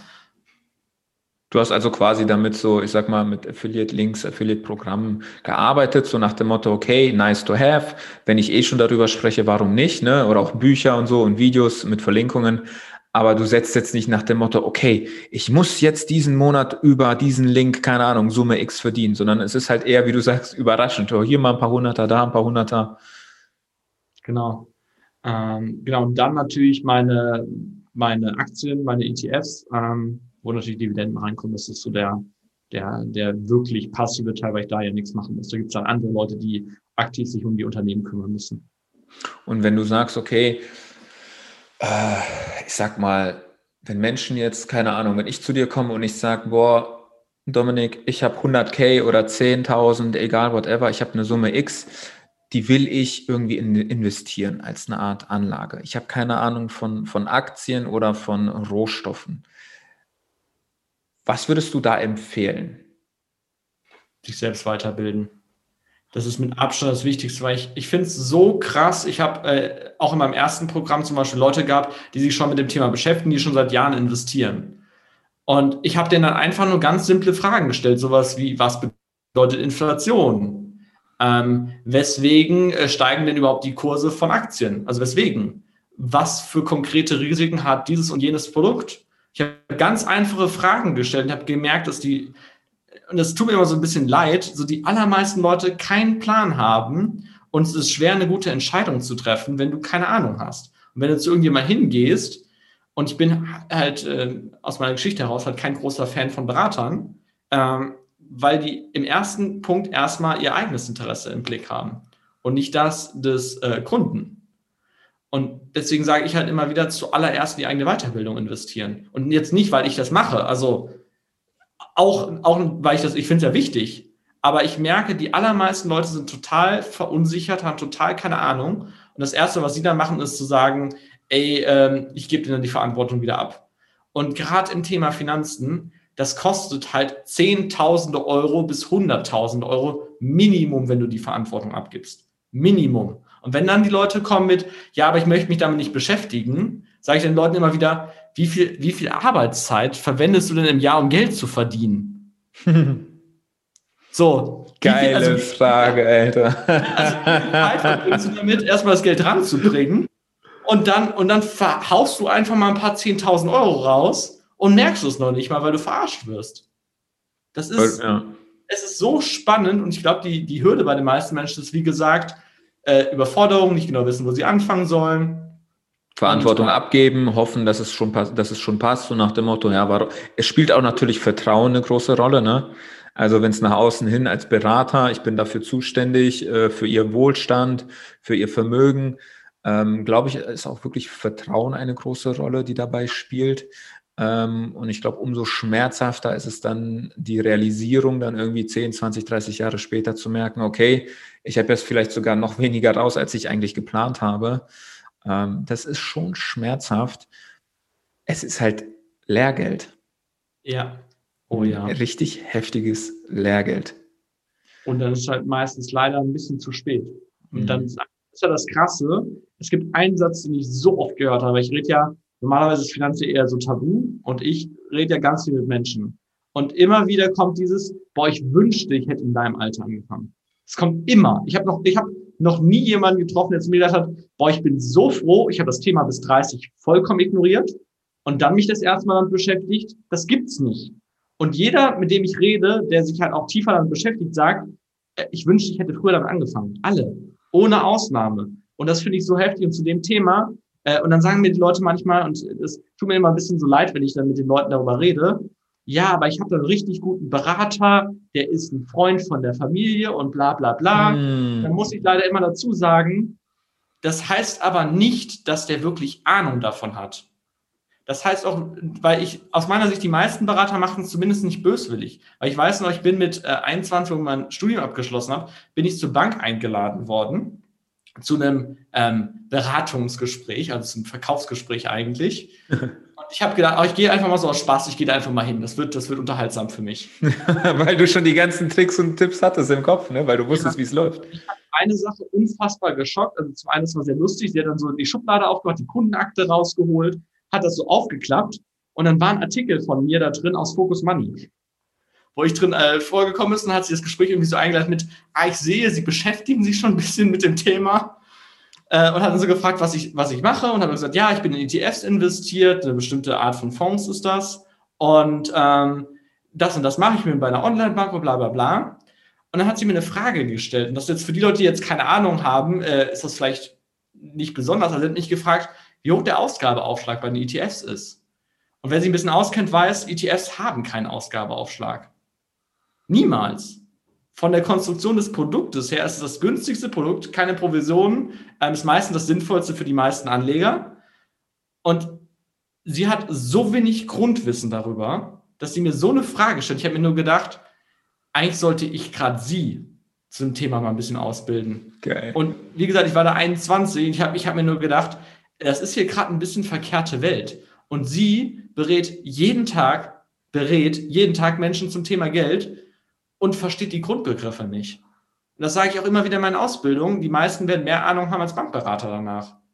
So, in den Grundlagen, weil die Grundlagen bei den meisten nicht fest ist. Die kennen nur ihren Bereich und ihre aktiven Fonds und die Verkaufsgründe, warum die angeblich so toll sein sollen. Weil es wäre ja auch schön dumm von der Bank, äh, denen beizubringen, dass alles, was ja in Produkten am Schrott ist. Wäre ein bisschen schlecht für, einen, für einen Verkaufserfolg am Ende. Und wenn mir dann Leute sagen, ja, aber ich habe einen Freund und der, der macht das ganz toll, super. Ne, wenn der den, den Schrott ganz gut verkauft, das bringt dir auch nichts. Also hast du auch nichts so wirklich davon. Ja, da ist ja wieder dieser Punkt der Vertrauen, ne? Ja, ich habe wen in der Familie oder das ist ja noch schlimmer, Family, Friends. Äh, dann willst du ja dem auch nichts Böses und nach dem Motto, ja, aber ich kann doch nicht hingehen und der hat mich doch schon die letzten zwei, drei Jahre beraten und jetzt ihm einfach zu kündigen, das geht, das ist auch wieder dieser soziale Aspekt von, das geht doch nicht, das darf man nicht. Und ja. verstehe ich absolut kann es ich kann's auch gut nachvollziehen. Ich merke es jetzt ja gerade bei Leuten, die in der Ausbildung sind, die dann Lebensversicherungen und sowas kündigen, ähm, wo die Berater dann unbedingt mit denen nochmal reden wollen, denen dann einreden wollen, dass das super toll ist und was weiß ich, weil dann deren Provisionen weg sind, wenn, wenn da Klar, logisch. Ähm, nicht so sehr, glaube ich, bei den meisten, weil sie wirklich überzeugt sind von dem Produkt. Aber das ist halt, es ist so unfassbar krass zu sehen, wie heftig halt versucht wird, die Leute im Produkt zu halten, wie Klar. absichtlich das verkompliziert wird, wie äh, es gar nicht darum geht, ein wirkliches Interesse daran zu haben, dem anderen was zu bringen. Und es gibt so ein schönes, schönes äh, Buch oder eine schöne Aussage von jemandem, äh, der hat mal gesagt, wo sind die Yachten der Kunden?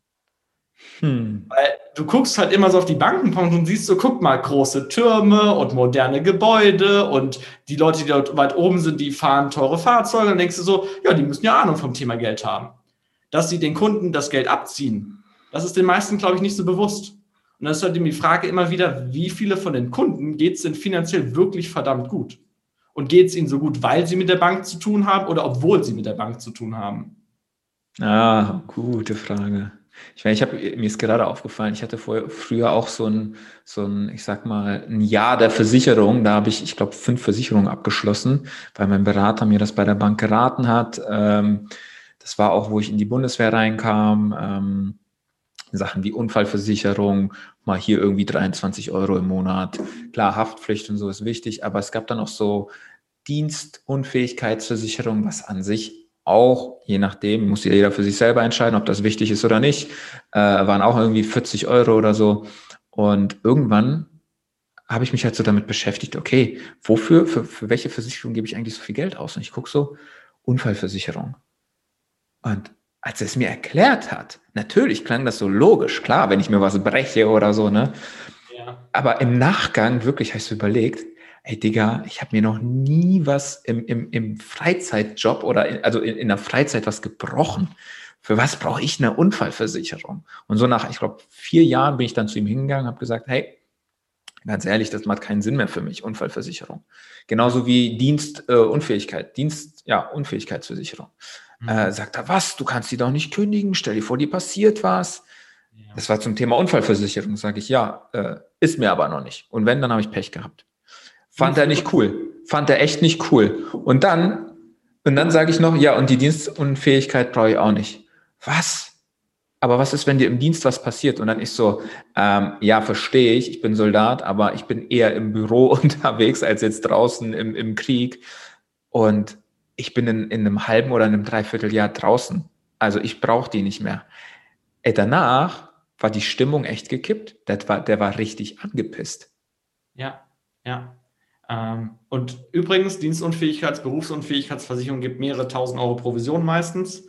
Ähm, hat natürlich meistens nichts damit zu tun, dass das verkauft wird. Das ist äh, immer sinnvoll in jeder Konstellation, ne? möchte ich dazu sagen. Aber es ist halt heftig zu sehen, wie schnell das kippt. Und ich habe auch gemerkt, äh, ich habe es auch ein paar Leuten auch schon bei mir gesagt, du machst dich sehr schnell sehr unbeliebt, wenn du anfängst, einfach nur Fragen zu stellen. So Sachen wie, keine Ahnung, haben sie das selbst auch abgeschlossen? Ähm, wie viel verdienen Sie daran? Was kriegen Sie für Provisionen dafür? Oh, so eigentlich eine berechtigte Frage. Richtig geile Frage, ja. Ja, aber es sind doch einfach, es sind einfach nur ein paar einfache Fragen. Das Spannende ist, dann kommt dann oft so das Ausweichen, nicht darauf antworten wollen, dass sie sich aufregen. Und ich, ich finde eine Geschichte so unfassbar wichtig. Und wenn man das zum Thema Finanzen verstanden hat, ähm, ich glaube, das ist so wertvoll. Weil ich weiß nicht, ob dir Madoff was sagt, der Begriff? Madoff?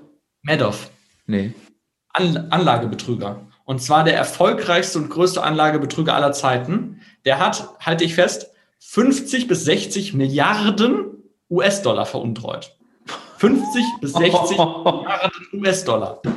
Über 10, 15 Jahre hat er halt Geld von Menschen angenommen, hat den, keine Ahnung, 5, 6 Prozent, also relativ konservativ, in Anführungszeichen, aber gute Zinsen gegeben mhm.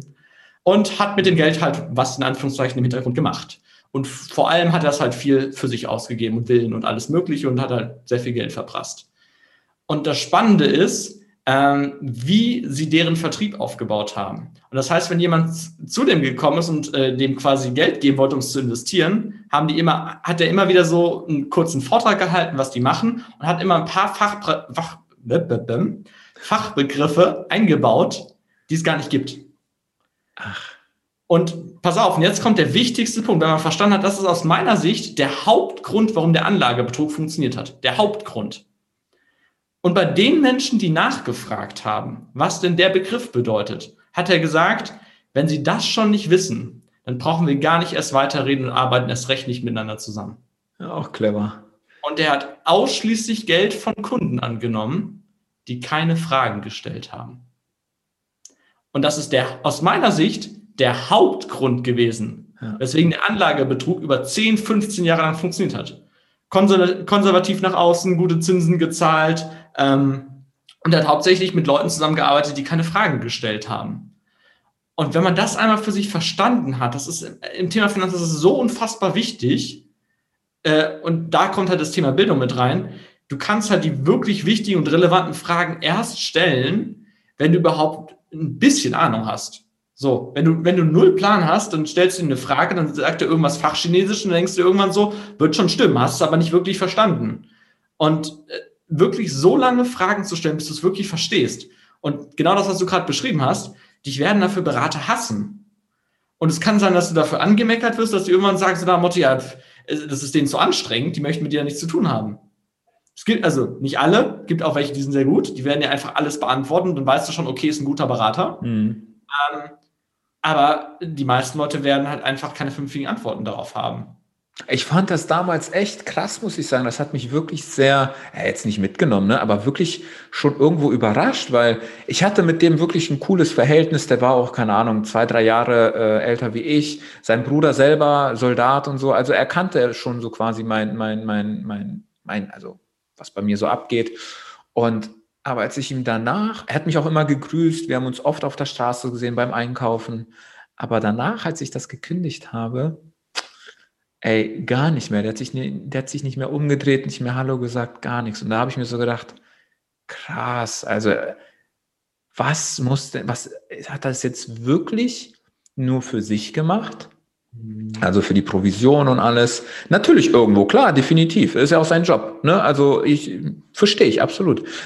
Aber wie, wie, wie wichtig war ich ihm in dem Moment, in dem Prozess als, als Kunde? Und ich kenne es ja selber, ähm, ich mache ja auch schon seit längerem Vertrieb, seit ein paar Jahren. Die Sache ist halt, wenn ich am Telefon jemanden habe, ich habe mich davon gelöst, ob ich dem jetzt was äh, verkaufe, weil viele verbinden auch mit Verkaufen alleine auch so irgendwie was, was Negatives, wo ich mir so denke, hey, für mich ist das helfen. Ich, ich biete dir quasi meine Hand. Und da hatte ich tatsächlich auch jemanden am Telefon, der gesagt hat, okay, ich will jetzt äh, noch keine Entscheidung treffen. Sage ich, gut, dann ähm, sprechen wir, keine Ahnung, in zwei Wochen haben wir einen Termin ausgemacht. Und dann sagt er, ja, warte mal, aber was hast du denn jetzt eigentlich davon? Habe ich gesagt, äh, erstmal gar nichts. Wir haben uns eine halbe Stunde telefonisch unterhalten und auch das Produkt erklärt und alles. Und dann sage ich, na, ich habe nichts verkauft, also habe ich keine Provision. Sagt er, ja, aber warum verkaufst du es? Also warum bietest du mir jetzt quasi die Möglichkeit, weil ich kenne es von anderen Menschen, die sagen, nee, dieses Angebot gilt nur jetzt während des Telefonats. An sich clever, ja, aber für mich ist meine Provision nicht an allererster Stelle. Natürlich möchte ich auch gerne Provision machen und Geld verdienen, aber mir geht es um den Mehrwert, um das Leben meines Gegenübers, um den Menschen. Und wenn er sagt, er braucht jetzt noch Zeit zum Überlegen und wir telefonieren in zwei Wochen, dann machen wir das. Weil mir der Mensch im Vordergrund wichtig ist, nicht die Provision. Und ich glaube, wenn das mehrere Menschen verstanden haben, dann ist auch dieser Ruf, glaube ich, wird da langsam wieder hergestellt, dieses Vertrauen zum Thema Verkaufen auch. Hm. Oh ja, oh ja. Ich habe das mal von jemandem gehört, das fand ich eine sehr, sehr schöne Sichtweise. Er hat gesagt, du weißt erst, dass du den Verkauf richtig machst, wenn du Empfehlungen von Menschen bekommst, die nicht bei dir Kunde geworden sind. Oh, der ist gut. Das fand ich nämlich so geil, weil er gesagt hat, dann musst du im Verkaufsprozess schon so viel Mehrwert ge ge gegeben haben und du musst schon so ein Vertrauen und so eine ähm, so einen Mehrwert gegeben haben. Einfach, dass der andere sagt, okay, für mich passt es nicht, ich kenne aber jemanden. Und das hat auch wieder das Thema Vertrauen. Ja. Ähm, wenn jemand Kunde bei dir gewesen ist, kennt er ja ganz genau deinen Kunden, weiß, für wen es was sein könnte. Und wenn der weiterempfiehlt, super. Aber wenn jemand, du jemanden hast, der gar nicht bei dir Kunde ist, äh, der auch nicht mit dir befreundet ist, also so einfach sagt, nee, also ich habe mit dem gesprochen, mega geil, passt nicht für mich, aber ich habe da jemanden, lass, red doch mal mit dem. Das ist mega, mega geil. Ich finde, das ist auch das ehrlichste und schönste Feedback, was es gibt. So, ne? Also auch ehrliches Interesse an, dem, an deinem Gegenüber, an dem Menschen zu haben. Wirklich ja. mal weg von diesem Provision. Und ich verstehe es, es ist wichtig, Geld zu verdienen. Ja, Provisionen können auch locken, aber achte auch einfach auf dich, auf dein Mindset. Okay, machst du das jetzt oder hilfst du oder berätst du deinem Gegenüber, dem Menschen, wegen dir selber, wegen der Provision oder liegt dir dein Gegenüber irgendwo ein bisschen doch schon nahe und sein Leben quasi? Ja, absolut.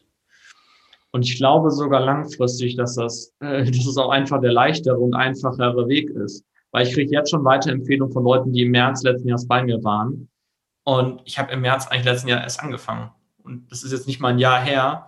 Und das ist halt einfach der Punkt, einfach einen mega geilen Job zu machen äh, klar nach außen zu sagen, wem ich helfe, was ich mache, was ich tue, zu sagen, was ich nicht mache und dann zu gucken, äh, den Leuten dann zu helfen, die sich helfen lassen wollen. Und ich glaube, und das müssen wir, glaube ich, noch erzählen, weil wir es ganz vergessen hatten, wie das überhaupt dazu gekommen ist, dass ich das Mentoring gemacht habe. Ja, da, will, da wäre ich jetzt ja, zum Ende noch hingekommen. Zum Ende wäre ich jetzt, ja, dann lassen wir uns darüber mal sprechen, gerne. Ähm, das fand ich total spannend, weil genau, ich hatte ja zu Beginn mal gesagt, ich habe mir das irgendwie lange Zeit so nicht wirklich zugetraut. Mhm. Habe eher so für mich gedacht, ja, was weiß ich schon, ich bin nicht so alt, bla bla bla und viele negative Glaubenssätze dazu. Und dann bin ich kurzfristig, zufällig in Anführungszeichen, äh, zur Powerlution gekommen, zu, äh, als Crew. Mhm. Und bin quasi, da sind fünf Leute oder so krank geworden, kurz vorher. Habe ich Freitag einen Anruf bekommen, ey Dominik, hast du am Wochenende was vor? Wir bräuchten unbedingt noch Crew, Samstag, Sonntag. Und ja, habe gesagt, ja klar, ist ja bei mir um die Ecke, bin dabei, äh, hatte auch noch nichts verplant an dem Wochenende, mache ich. Äh, und ich war so an diesem Samstagmorgen noch so ein bisschen, naja, so neben der Spur, weil normalerweise hast du ja eine gewisse Zeit und Vorbereitung und das kam irgendwie so, so zack und dann war ich plötzlich dort am Ort und habe gedacht so, wie genau bin ich jetzt gerade nochmal hier hingekommen?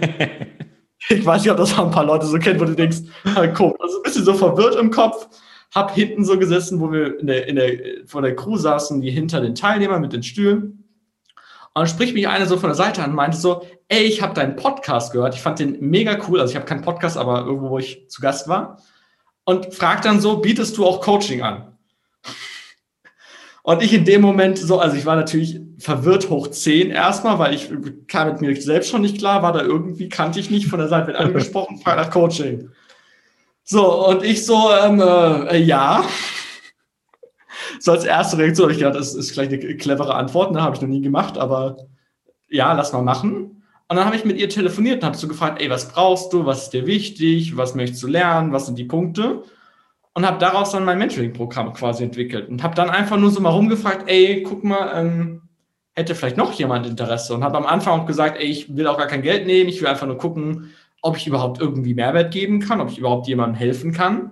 Und dann waren sechs, sieben Leute, glaube ich, in der ersten Runde mit dabei.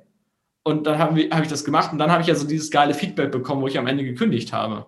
Und ich brauchte halt wieder so dieses Feedback von außen, dieses, ey, du kannst das richtig gut, du kannst total gut anderen Leuten helfen. Aber ich hätte das niemals über mich gesagt, weil ich gedacht habe, naja, also das Thema Finanzen ist noch alles einfach. Also ich weiß nicht, wo die Schwierigkeit ist mit Inflation und Aktien und was das ich äh, oder wie ich mein Geld investiere oder komplexe Produkte. Ist für mich ja so alles einfach. Ja, für dich. ja, für mich. Für mich ist es total einfach, ne? Und äh, viele in meinem Umfeld auch, weil die sich auch mit dem Thema die ganze Zeit beschäftigen. Und das äh, musste halt erst passieren, dieses von außen, diesen Stupser, ähm, dass ich es überhaupt halt gemacht habe. Weil sonst würde ich wahrscheinlich das bis heute noch nicht machen. Und mir macht es unfassbar viel Spaß und ich sehe halt, was für ein Mehrwert das ist. Äh, es hat aber gedauert. Und ich brauchte halt dieses von außen, um überhaupt da das halt zuzulassen.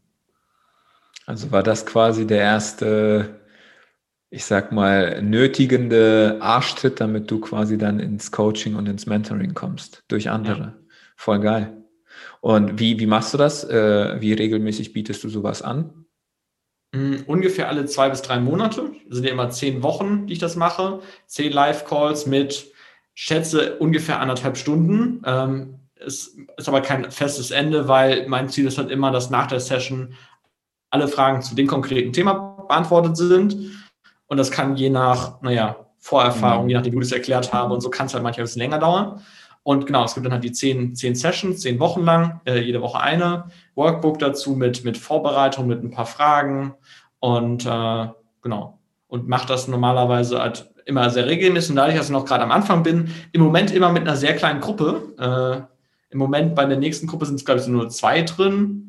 Äh, sonst sind es vielleicht mal vier, mal fünf oder so. Das heißt, immer in einer sehr, sehr kleinen Gruppe, dass man halt auch wirklich jede Frage stellen kann. Ja, also wirklich auch sehr exklusiv und elitär. Also ich finde das geil, weil ich finde das cool, äh, dass auch nochmal so wenige sind, weil wenn es so viele Menschen sind, kann es ja auch sein, dass meine Frage dann zum Beispiel auch gar nicht gehört wird, weil halt so viele andere da sind. Also das finde ich schon cool. Genau, also meine Grenze ist auch in meinem Kopf im Moment so bei vielleicht acht bis zehn Leuten maximal, weil ich halt wirklich halt die Ausbildung machen will und halt für die Leute, die die Fragen beantworten möchte. Und genau, das ist halt so der, der Hintergrund davon. Und das geht dann zehn Wochen lang? Genau, zehn Wochen lang. Okay, geil. Und das möchtest du auch quasi bei jeder meiner Interviewgäste kriegt ja auch das die Möglichkeit, ein Angebot für die Zuhörer zu machen. Möchtest du das als Angebot auch machen? Ja, ja, klar, sehr gerne. Also ich mache immer eine Sache. So, wir hatten ja gerade ein bisschen über das Thema Vertriebsprozess, ähm, Übersicht äh, beim Thema Finanzen verschaffen und halt einfach Mehrwert geben gesprochen. Was ich immer zuallererst anbiete, weil ich verkaufe nichts einfach so, ähm, dass ich immer Menschen mit Menschen kostenlose Finanzbestandsaufnahme sowas mache. Das heißt, ich habe auch eine Tabelle und ein bisschen Überblick und äh, eine Art und Weise, wie ich das strukturiere, schicke das dann gerne Leuten zu und dann kann man gerne mal über das Thema gucken. Und entweder äh, sage ich halt in dem Punkt schon, keine Ahnung, mach äh, X, Y, Z kannst du am besten anders machen, das ergibt nicht so viel Sinn. Oder was weiß ich, irgendwas in der Richtung. Äh, und ich biete halt immer so erste Gespräche an, um zu gucken, wo steht die Person. Und am Ende mache ich entweder ein Angebot und sage dann hier, keine Ahnung, äh, wird vielleicht Sinn ergeben oder halt nicht. So, so mache ich das.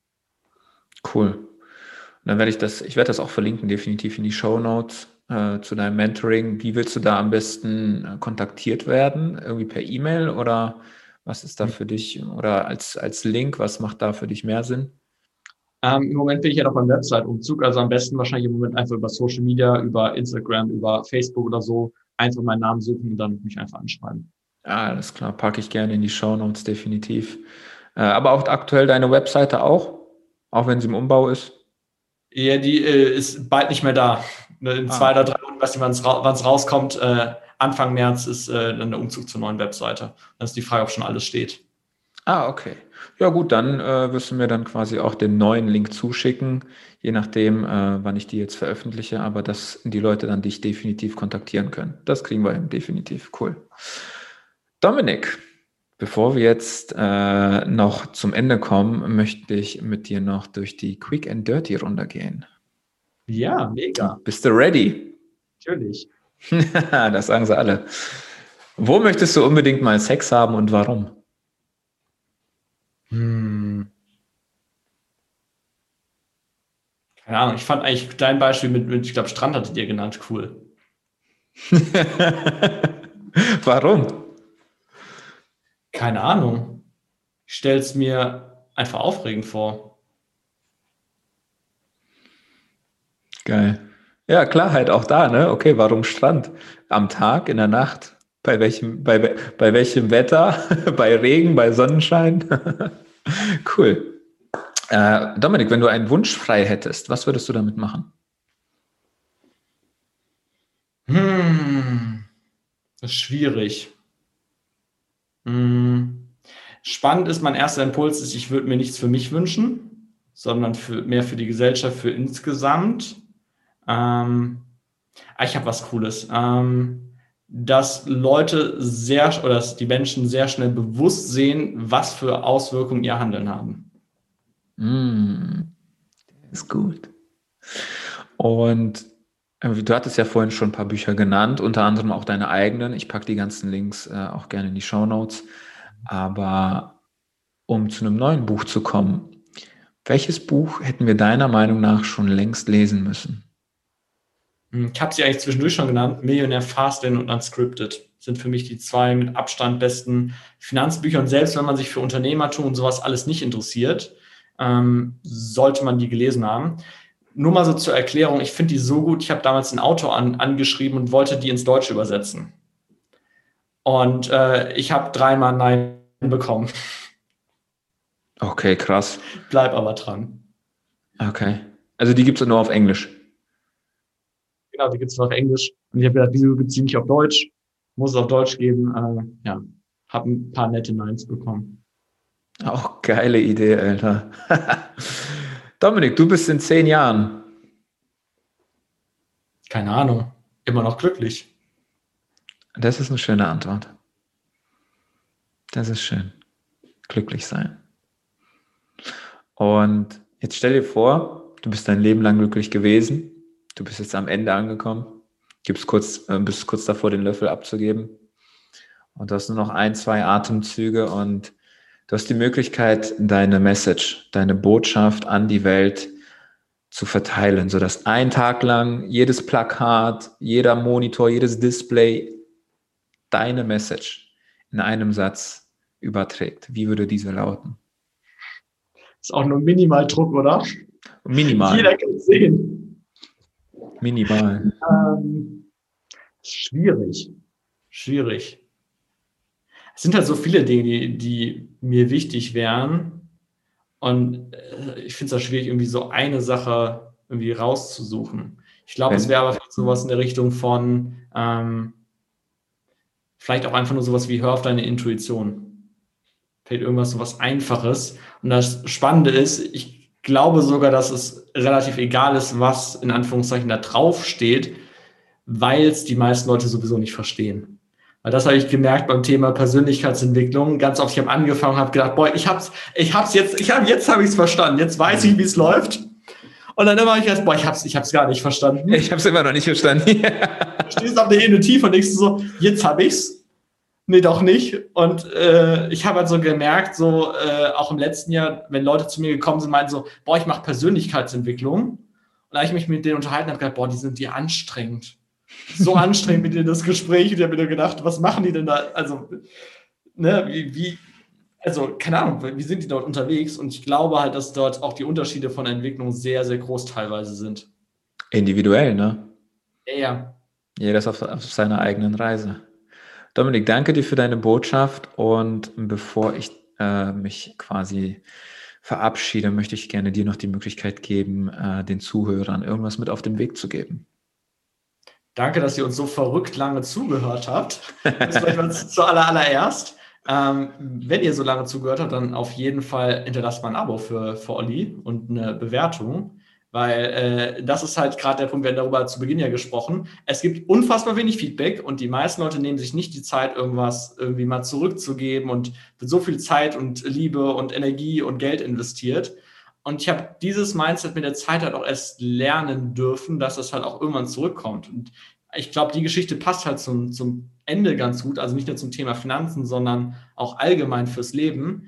Ich weiß noch beim allerersten Buch, ich habe so darum kämpfen müssen, dass ich meine ersten zehn Rezensionen bekommen habe. Es war so viel Aufwand, so viele Leute immer so, ey, kannst du mal eine schreiben, wäre super und Fragen und Fragen und Fragen. Und es war unfassbar anstrengend, dieser ganze Prozess. Und nach dem ersten Buch sind ganz viele Leute auf mich zugekommen und haben halt gesagt, ey, wie hast du das gemacht? Und haben um Tipps gefragt. Ich habe ganz viele Calls so gemacht und dann haben die Leute gefragt, ey, was kann ich für dich tun? Dann habe ich so gemeint, ey, ich brauche gerade nichts. Also brauchst mir mit nichts gerade weiterhelfen. Und ich habe das halt immer wieder gemacht, dieses einfach nur geben, helfen, unterstützen. Und ich weiß noch, damals habe ich mein zweites Buch rausgebaut. Ich hatte innerhalb von zwei Tagen die zehn Rezensionen da drauf, weil ich halt einfach die Menschen, denen ich voll geholfen habe, gesagt habe, ey, äh, übrigens, wenn du gerade mal ein paar Minuten Zeit hast, würde ich mich mega freuen, wenn du dir entweder das Buch holst und eine Rezension schreibst oder einfach nur so eine Rezension auf Amazon machst.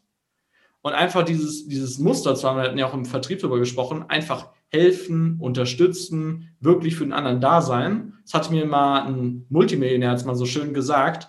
Wenn ich bei jeder, bei jedem Mal, wenn ich mit jemandem, mit einem Menschen interagiere, äh, Geld dafür nehme, dann ist in dem Moment die Transaktion abgeschlossen und es kann nichts Besseres mehr daraus kommen. Oh, der ist geil. Und das fand ich so cool in, im Hintergrund, weil letzten Endes kann es sein, dass du etwas zurückbekommst, was viel, viel wertvoller ist als, was weiß ich jetzt, 10, 50, 100 Euro. Eine Möglichkeit, ein Kontakt, äh, vielleicht eine Weiterempfehlung für dein Programm oder so. Einfach nur, weil du diese Einstellung bist von, ich helfe anderen Menschen in dem Bereich und die können entweder mit mir dann zusammenarbeiten oder nicht. Und wenn, ich glaube, wenn mehr Menschen halt diese, diese Einstellung, dieses Mindset halt einfach übernehmen würden, würde unsere Welt so unfassbar unter, äh, anders aussehen als jetzt gerade. Definitiv, das unterschreibe ich. Das würde ich sogar mit meinem Blut unterschreiben. Geil. Das sind echt coole Schlussworte gewesen. Ich danke dir, Dominik, vielmals. Es war mir wirklich eine Ehre, dich auch so lange in meinem Podcast zu haben. Aber gut, meine Zuhörer sind gewohnt. Der Deep Talk geht eh ein bisschen länger als äh, andere Podcasts. Und ich danke dir wirklich, weil du hast mir das größtmögliche Geschenk gegeben, nämlich deine Zeit und ja, auch damit dein Wissen und dein Mehrwert. Danke dir dafür. Ja, danke dir für die Einladung. Ja, sehr, sehr gerne. Danke, dass du reingeschalten hast. Ich hoffe, die Folge gefällt dir und ich bin auch gespannt auf Feedback.